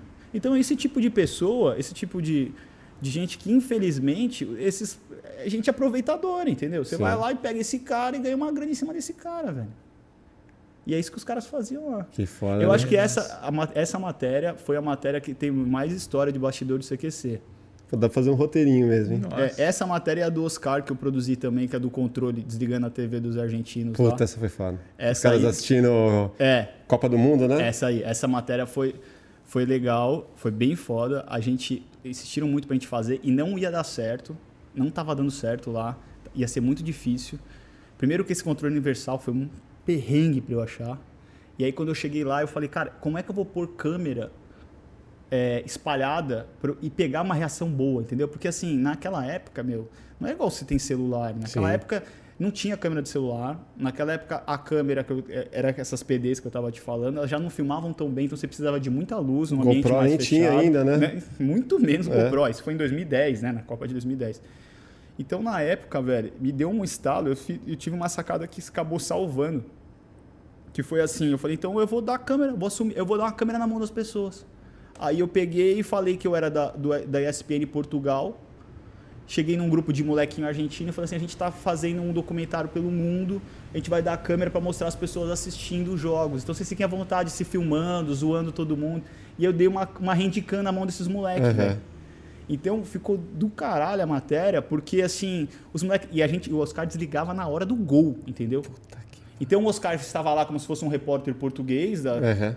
E aí a gente, meu, o cara, os caras pegavam. Então eles estavam ali, vai sair o gol pá. Então era a câmera na cara deles. Na época, pra gente ter isso. Então a, a, a matéria ficou muito boa por causa disso. Aham. Não à toa, depois os argentinos quiseram fazer isso no. Não sei se foi na mesma Copa. Foi na mesma Copa, óbvio, porque depois eu saí do programa. E aí eles vieram pra cá, velho. Só que não dava, porque a matéria tinha bombado aqui, velho. Aham. Então, assim. Tava todo mundo. É, e aí pediram pra eu produzir. Eu falei, é, vocês querem me fuder, porque eu não vou conseguir produzir isso pros argentinos. Aí eu achei um bar de brasileiro lá, aí eu combinei com o, o cara do bar pra eu poder ter o próprio controle dele, porque o controle universal não ia dar certo, não tava dando certo aqui no Brasil, não achava nenhum lugar. E aí o, a gente pegou um, um cara que, na verdade, o cara tá, seguro, fez a mesma esquema de câmera, mas o cara, eu avisei o cara, entendeu? Uhum. Esse cara, o único, tinha um cara da turma toda que sabia, os outros não. Só que assim, na segunda vez que o repórter do CQC Argentina desligou, todo mundo já se ligou. Ah, Sim. é o CQC, é o CQC, né? Aí, óbvio que os caras lá na matéria da Argentina cortaram, falando Sim. é o CQC e puseram no ar do jeito deles. Mas, na boa, chupa a Argentina, velho. O nosso foi bem mais legal. Uma coisa que, que, que eu gostaria de, de, de entender de você é qual, que você, qual a importância que você vê, você falou lá no começo, a importância da universidade para a nossa área do audiovisual, para a TV, para... Faculdade fez uma grande diferença para você ou você acha que não? Olha, a faculdade fez diferença na, na- no currículo. Eu acho que no currículo fez, fe- faz diferença a faculdade. Óbvio, você. é, e na época tinha pouquíssima faculdade de audiovisual, né? Não à toa, acho que, acho que nem existe faculdade de rádio e TV mais, né? Hoje eu acho que mudou o nome. Tem gente que é rádio, TV, internet. Existe? Ela fez rádio, rádio, TV, rádio e internet. TV internet. É, mas mudou. o- Adicionaram de É, internet. mudou esse comunicação social, rádio e TV. Então, é, fez diferença para isso, tá?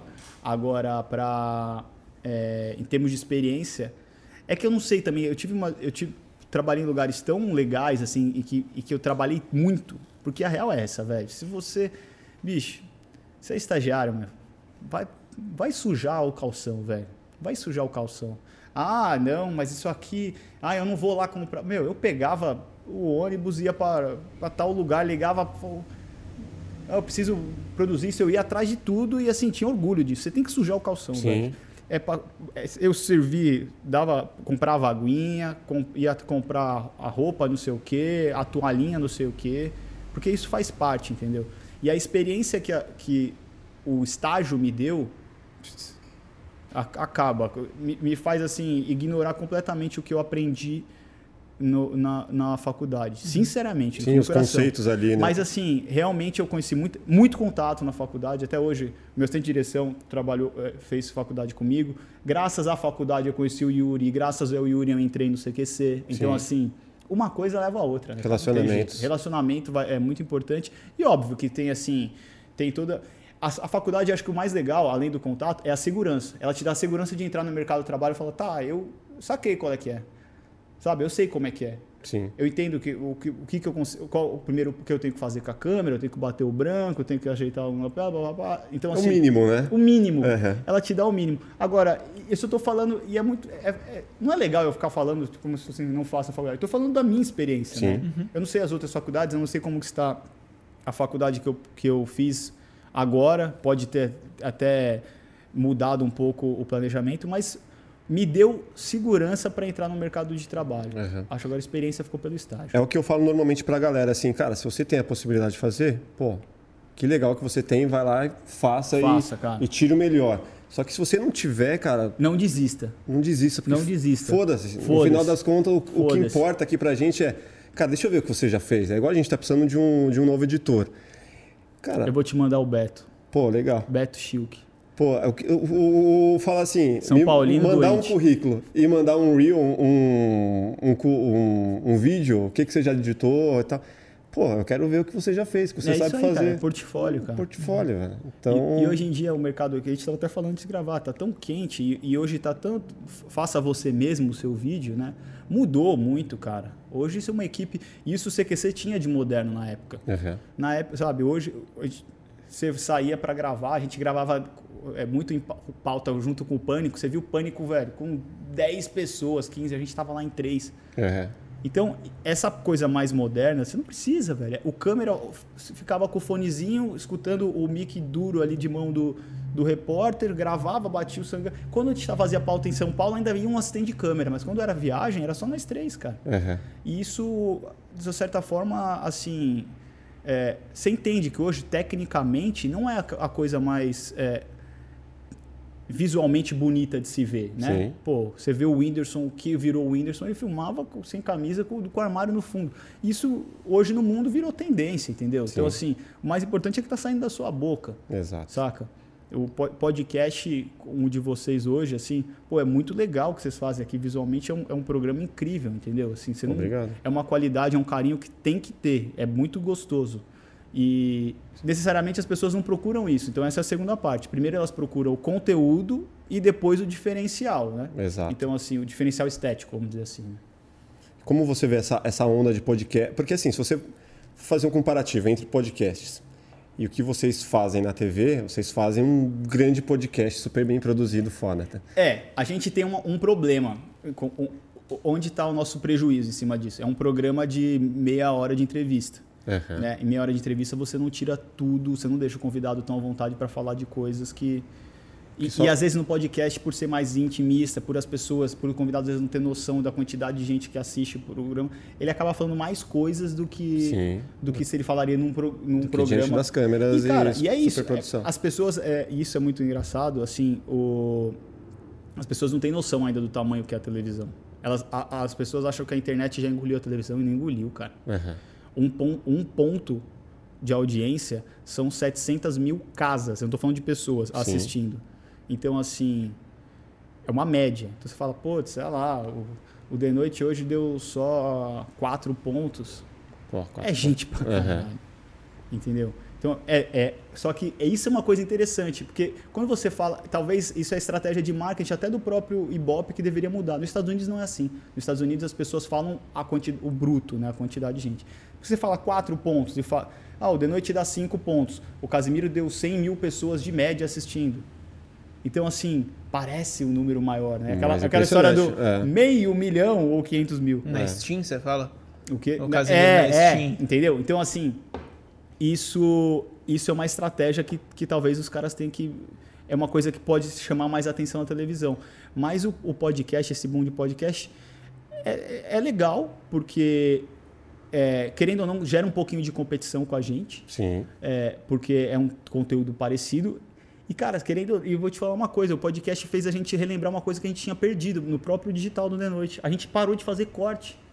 E de repente o podcast reativou isso. E a gente tinha corte no Aham. Noite. E foi uma sacada do próprio Dani. Falou: Meu, a gente tem que voltar com corte, trabalhar com cortes, igual os podcasts fazem. E não à toa isso fez um boom no, no- No esse ano, no nosso digital, justamente por causa da ideia do Danilo de voltar com os cortes. Pô, não tem como ficar de fora. O Não tanto tem, de corte cara. que você tem lá, velho. É, Mas tem mesmo assim, eu corte. acho que a frequência de vocês com os cortes também não é tão, tão intensa assim, né? Não, não nos é. podcasts. É, mas é- também tem a ver com aquilo que eu falei. A gente tem, é um programa de meia hora. Aí você pega um podcast de vocês é o quê? Uma hora de vídeo? Em, em média de uma hora e meia. É, uma hora e meia. E de vocês é curto comparado aos Sim. outros, né? Sim, você vê podcast aí de três horas, quatro horas. Eu acho aí você fala, pô, que mano. entrevista foda, óbvio, cara. O cara falou, não tinha mais o que falar, velho. Três, quatro horas também.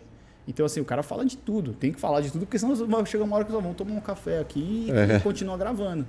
Vou no banheiro, né? Igual É. acontece. Eu vou no banheiro. Então, porque não dá. Então, assim, isso é bom pro podcast, mas é porque eles são ilimitados. Eu tenho que respeitar uma programação, eu tenho que pôr um break, eu tenho que pôr mais atrações no negócio. Eu não falo só com o público que busca ali, o- Uhum. entendeu? Eu tenho que falar com o público que do filme que me entrega, do Arena, eu tenho que falar com Sim, o público da praça. tudo muito mais complexo, do né? Ratinho. Uhum. É um pouco mais complexo. Agora você vê que é, com essa evolução, essa, essa pós-pandemia, que ainda não não podemos dizer pós-pandemia, mas a tendência é que os podcasts diminuam, né? E que muita, muito, os maiores podcasts eles vão se reinventando a ponto de ficar produzido quase que um programa de TV. É, é- pelo menos essa é a minha visão. Faz sentido. Né?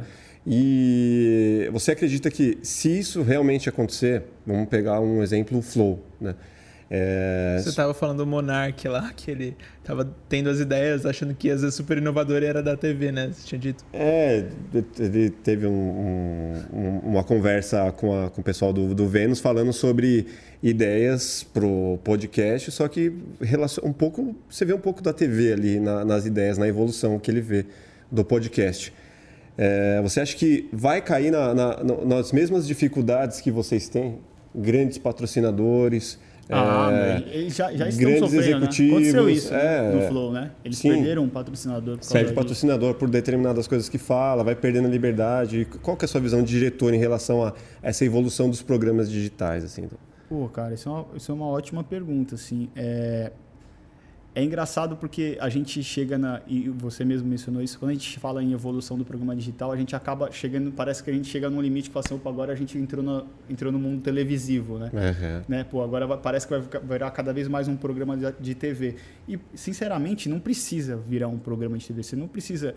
Não é porque vocês estão fazendo um ótimo trabalho aqui que você precisa ter agora uma grua, que depois você vai precisar ter plateia, que depois você vai precisar ter, sei lá, um, um, um outro um quadro com VT, com matéria. Você não precisa disso, né? Uhum. Então, eu acho que isso, é, a partir do momento que entender que existe essa linguagem do podcast e que isso aqui chegou e é uma coisa que tem um público para isso, eu acho que as pessoas não precisam se preocupar em evoluir muito do que já tem aqui. O que vocês, por exemplo, que vocês têm aqui é, é um podcast, vamos dizer assim, perfeito, entendeu? É, é- é elaborar esteticamente falando, assim, vocês não, têm muito o que mexer, saca, velho? Então, assim, eu não, eu não vejo uma evolução daqui. Óbvio, se dá para fazer mais coisa, eu acho que é legal. Só que eu acho que a partir do momento que você daqui, você põe plateia, você põe- aí, você não, não- aí não- a gente não pode mais classificar isso como uma evolução do podcast. A gente tem que falar que mudou o formato. Agora você está fazendo outra Virou coisa. um programa. Você- exatamente. E, e eu acho que o legal do podcast talvez é isso. Os podcasters, nem sei se existe essa Sim. palavra, Uhum. mas os podcasters eles podem, talvez a partir do podcast deles, entrar em outros formatos. O próprio Casimiro que eu citei, ele não, é- não faz podcast, mas é uma pessoa do digital, ele faz é, Twitch, né? Ele fica mais na. Twitch. E o Casimiro é um, um excelente modelo que eu acho que, assim, sinceramente, deveria ser mais aproveitado. Ele é um cara que poderia é, tá no... Pô, eu eu ach- acharia do caralho ver ele no SBT com um, um programa falando com um público, um outro público. Não é que... Não é assim, ah, você é muito... Isso é muito pequeno para você. Não é isso. É um público que às vezes não conhece ele e nunca vai conhecer ele Sim. porque aquilo ali é uma coisa mais específica, entendeu? Então, eu tenho curiosidade de ver essas pessoas atuando em outros campos. Mas isso não quer dizer que assim, ah, isso é evoluir. Isso é só fazer um novo trabalho, fazer um novo projeto. Então, como evolução do podcast, eu acho que o podcast é isso, cara. Se deixar de. Se for maior que isso, não é podcast, Uhum. né? E, vo- e você acredita que a TV tá de olho nessas grandes figuras que estão surgindo por conta deles? E para vamos tentar puxar esses Pô, caras para cá. Deveria. Você tem o pod. Hoje você tem os. acho que os dois maiores, que é o Flow, o Podpah, e agora Sim. tem as meninas do Vênus. Que inclusive vocês levaram os três lá no. no- Já, lev- é, já foram todos, os É. três, é. É, Deveria, deveria. Mas assim, isso não quer dizer também que devem, devem aceitar, porque isso quer dizer que você subiu de status. Uma obra. Uhum. Sinceramente, tem provavelmente às vezes é- você tem que lembrar também a liberdade que vocês têm aqui, entendeu? Uhum. Então, assim, pô, você tem um podcast, eu vou falar o que eu quiser, eu vou trabalhar o horário que eu quiser, eu vou é, receber o dinheiro que eu quiser, a hora que eu quiser fazer esse, sair do podcast do YouTube e quiser colocar em outro lugar, eu só fecho, vou lá e abro na nova plataforma que existe.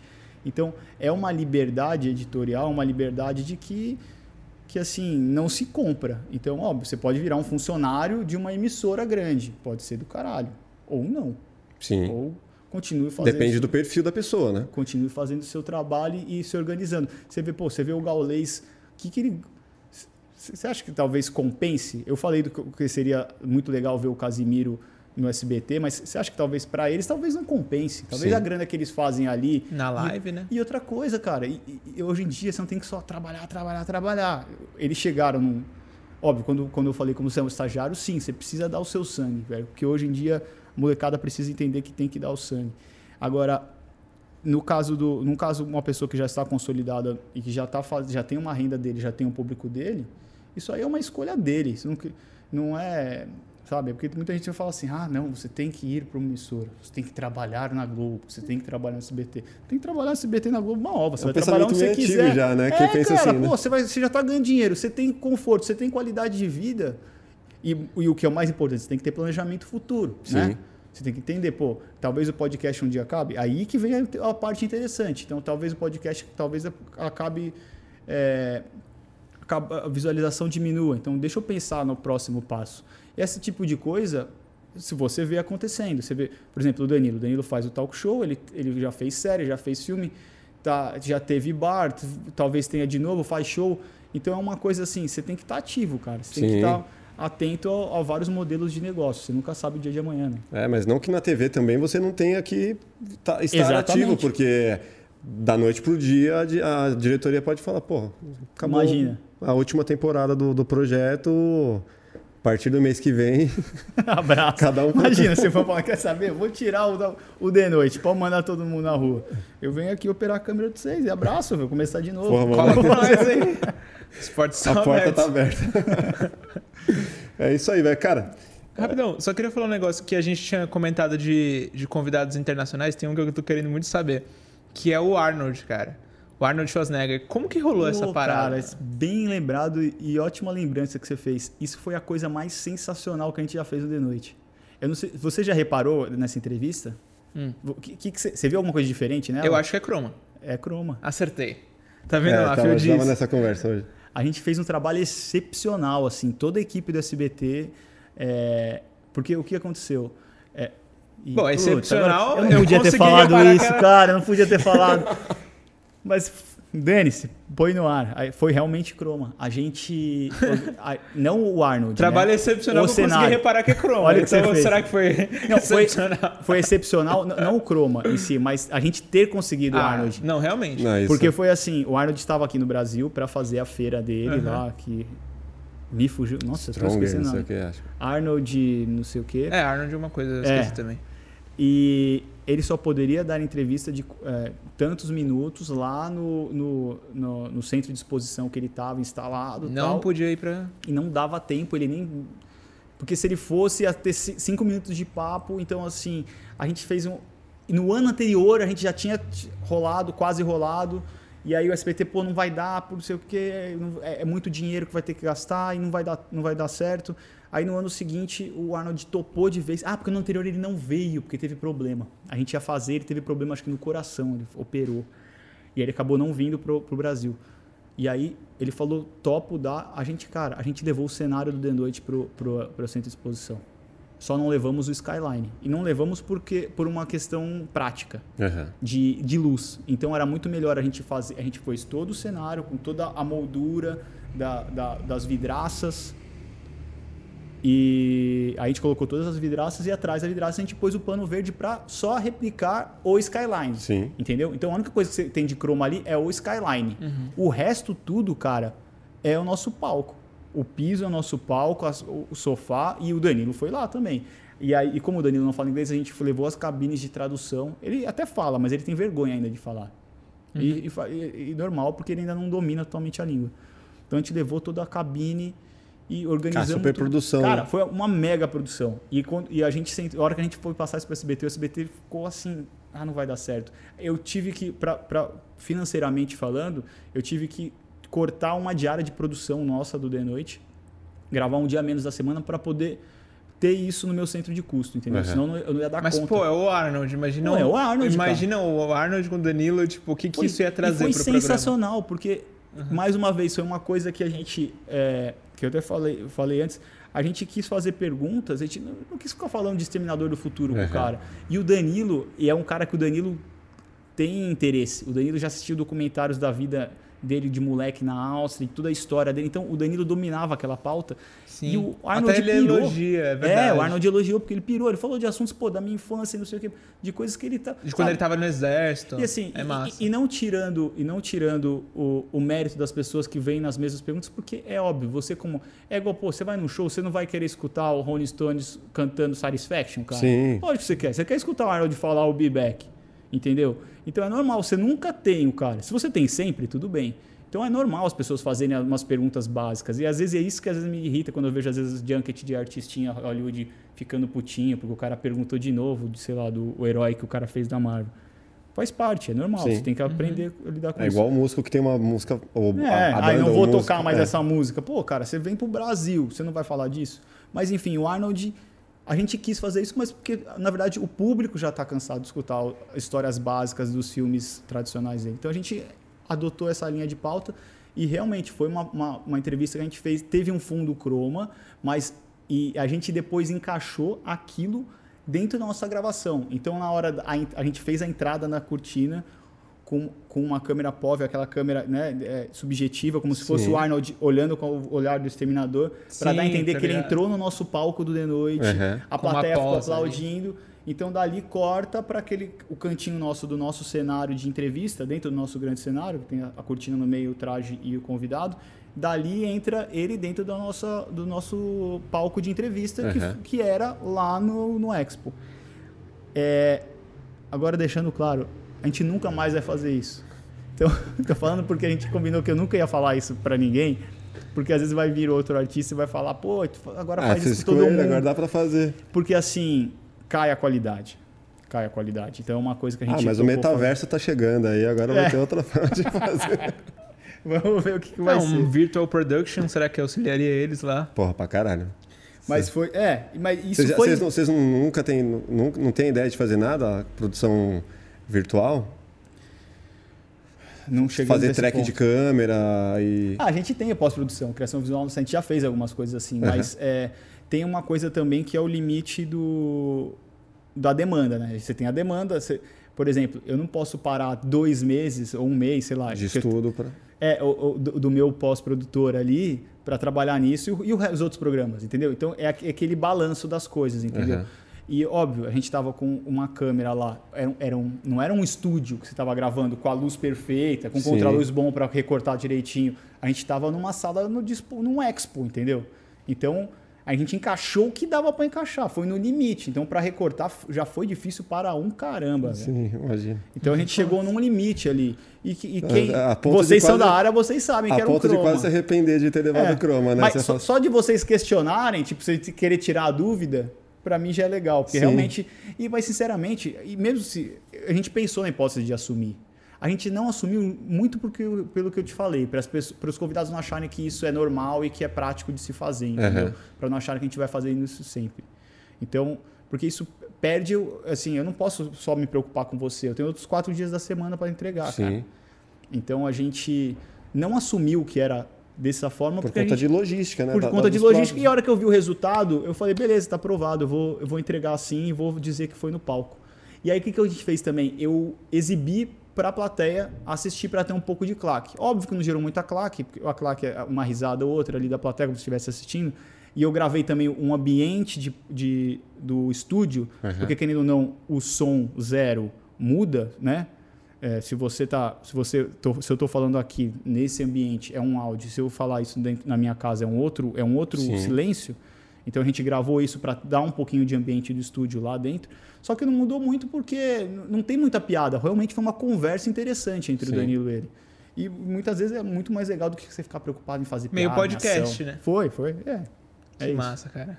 E tem, e tem essa, essa preocupação constante de, pô, já que é o Danilo e já que a gente tá cheio de comediante aqui, a gente tem que meter piada nesse, nesse, nesse episódio ou nesse. A gente, é, principalmente por, por não ter muita, por não ter tido plateia por dois anos, a gente se preocupou mais em, em ter mais ação. Então a gente Aham. quis deixar o programa mais maluco. Esse último, a gente tem essa É, conversa, eu essa brifada no começo da temporada, sabe? Vamos deixar para essa temporada, por exemplo, que vai começar. A gente pensou, vamos deixar o programa cada vez mais é, é, colorido. A gente diz colorido que é assim com mais atração.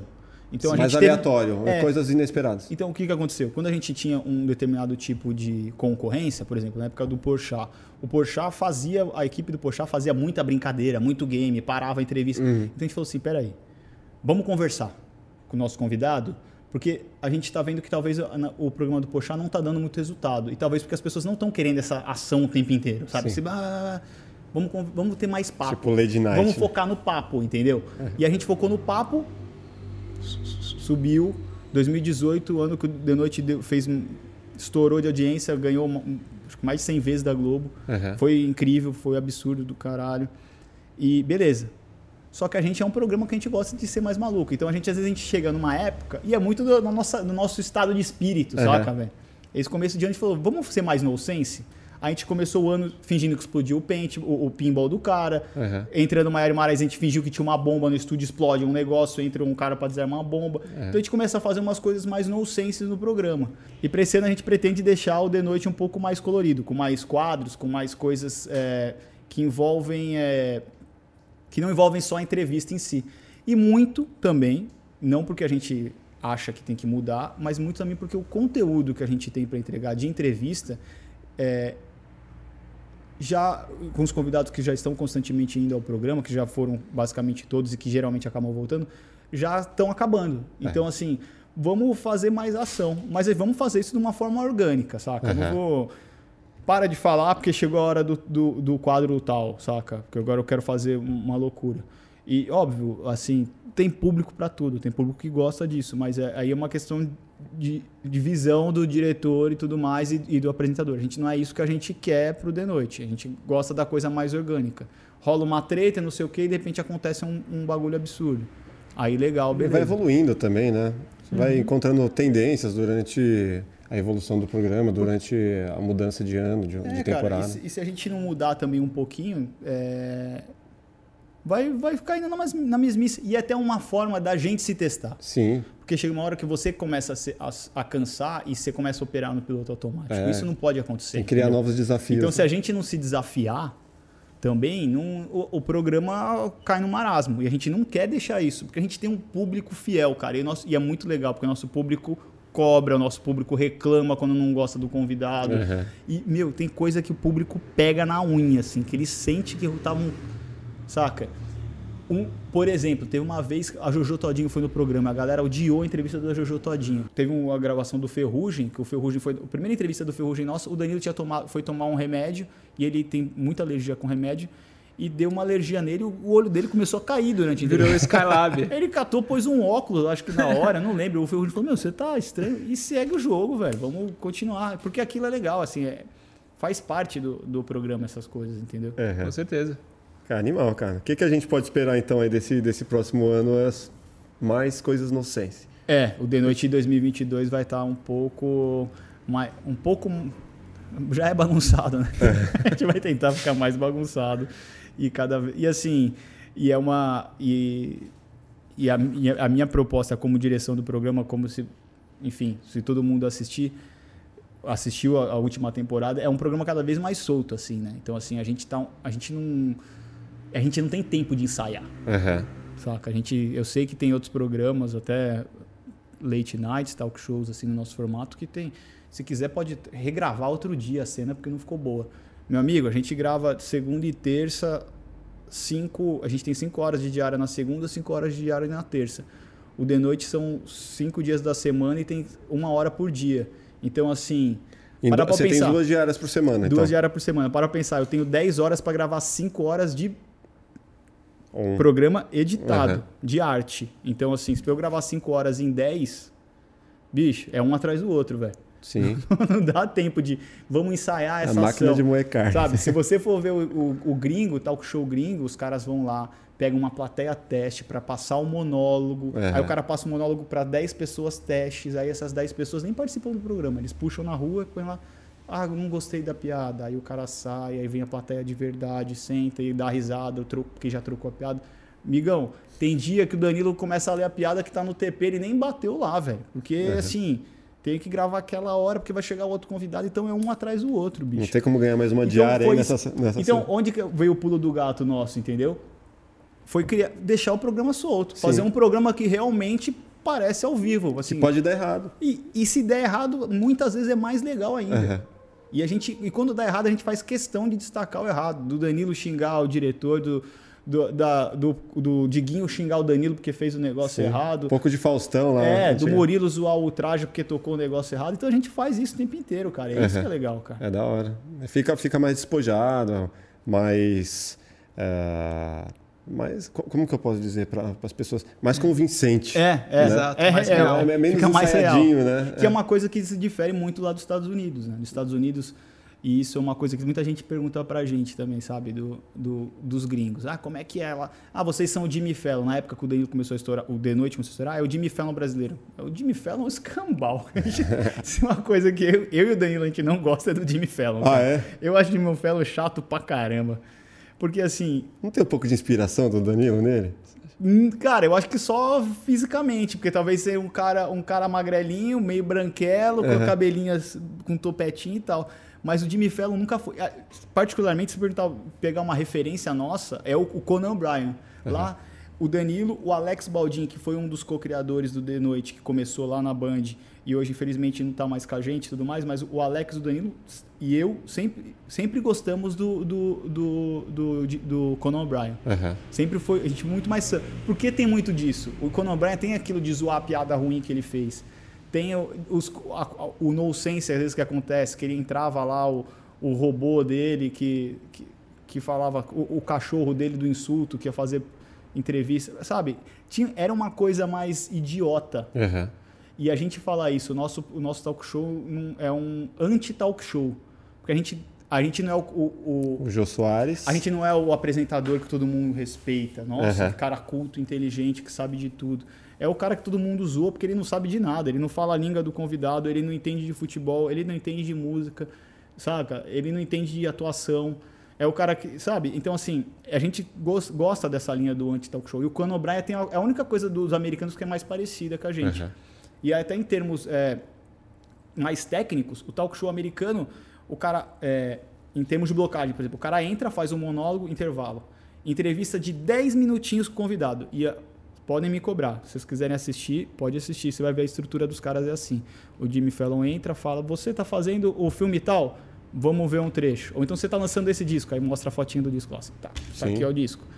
É esse disco que tá lançando? É, tá bom. Como é que tá seu filho? Ah, meu filho tá bem, ele acha mesmo que eu sou o, o Hulk. Eu fiz lá o Hulk, ele me perguntou como é que é o Capitão. Pô, que legal. Bom, é isso, esse foi o convidado, tchau, intervalo, mais um convidado. E eu não tô, não tô falando. E eu não tô falando mal dos caras, tá? Sim. É que os caras têm meia hora e eles têm tanta atração. Tem a receita do bolo ali, ó. né? Tem que ser assim, ó.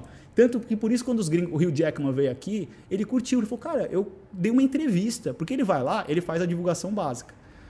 Então é isso, ou no segundo bloco o Jimmy Fallon vai lá e faz a brincadeirinha, muitas vezes, me- particularmente eu acho meio bobona, vai lá, faz a brincadeirinha de acertar um tiro na cabeça do com o arquinho e flecha. Mas não é engraçado em si, é só uma coisa maluquinha. Sim. Tem que ser mais engraçado, mais escrachado, enfim. Isso no, no meu ponto de vista como diretor. Mas enfim, ali. Então é meio que isso. É, é tanta coisa para acontecer e o nosso programa não. A gente envolve um pouco mais de história. Pro, não, preciso de histórias suas. Precisamos falar mais disso e daquilo. E aí fica mais legal, cara. Sim. Então, os gringos, quando vão The Noite, rola muito isso, saca? Deles, pô, foi, foi bem legal, cara, porque eu conversei de um outro assunto.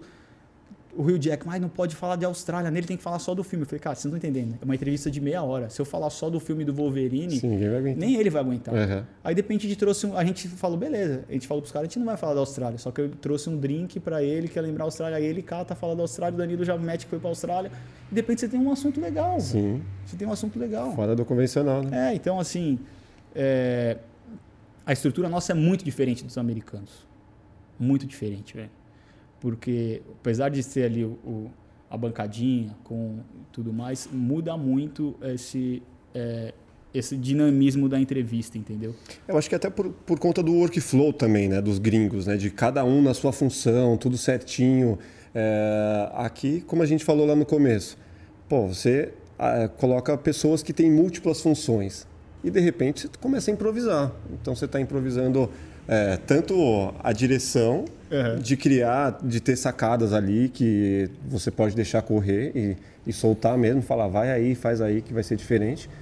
E comparado aos gringos, até produção é, de cinema, cara, você vê que o cara que cuida da luz, ele cuida só da luz ali, aquela É. função específica muito clara. Se é um cara de 3D, é o cara que cuida do render, o cara que cuida da iluminação, o cara que cuida da.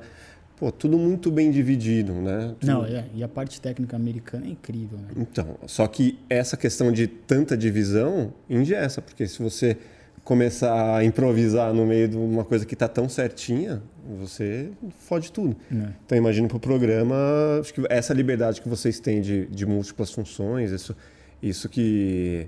É, pô, meu produtor ele tem que ser versátil para que- poder ter a que sacada ser- ali na hora. Tem E que ele, fazer piada. e ele pode opinar, né? É, a gen- a gente quando a gente faz a reunião nossa de pauta, é, pô, te- tem, já teve várias ideias que foi da produção e não do roteirista. É. Várias ideias. E a gente gosta de envolver todo mundo, porque a galera tem que sentir.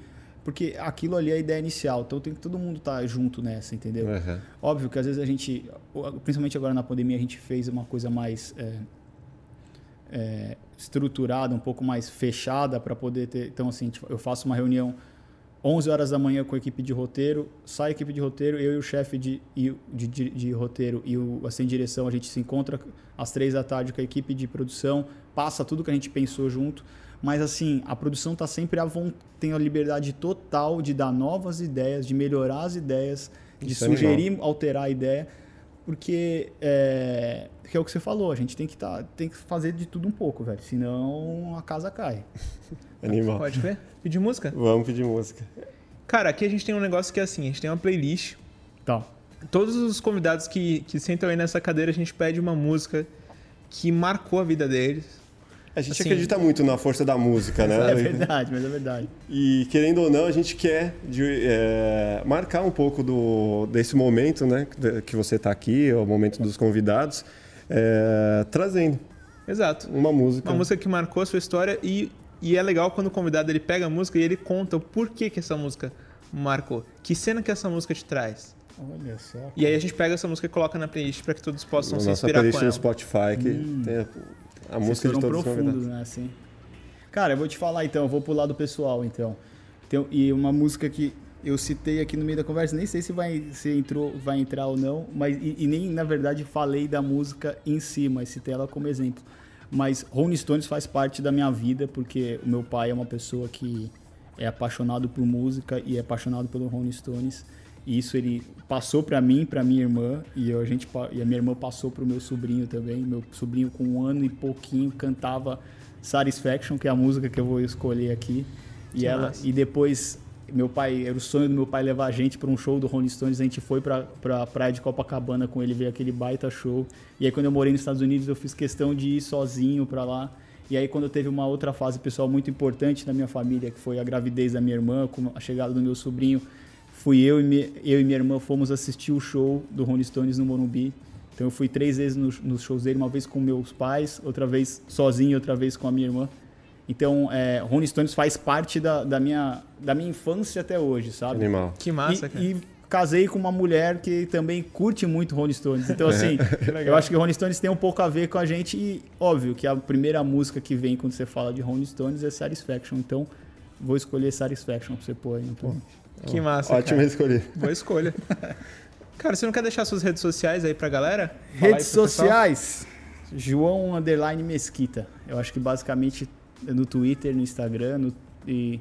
Mas, cara, eu vou te falar que ultimamente eu não tô muito ativo. Não. Eu tô mais ativo no Twitter ultimamente, no meu Instagram é mais, é mais reservadinho, assim, mas podem me seguir lá. Eu tento. é, Agora vai voltar a temporada, eu sempre tento pôr, às vezes, uma foto ou outra de. Dos, principalmente dos convidados internacionais lá nas redes. E É. no Twitter eu consigo bater bastante papo também com a turma de lá. Se não gostar do episódio, vai lá e pode xingar. Pode Ah, chegar. vai lá me xingar, já tô acostumado também.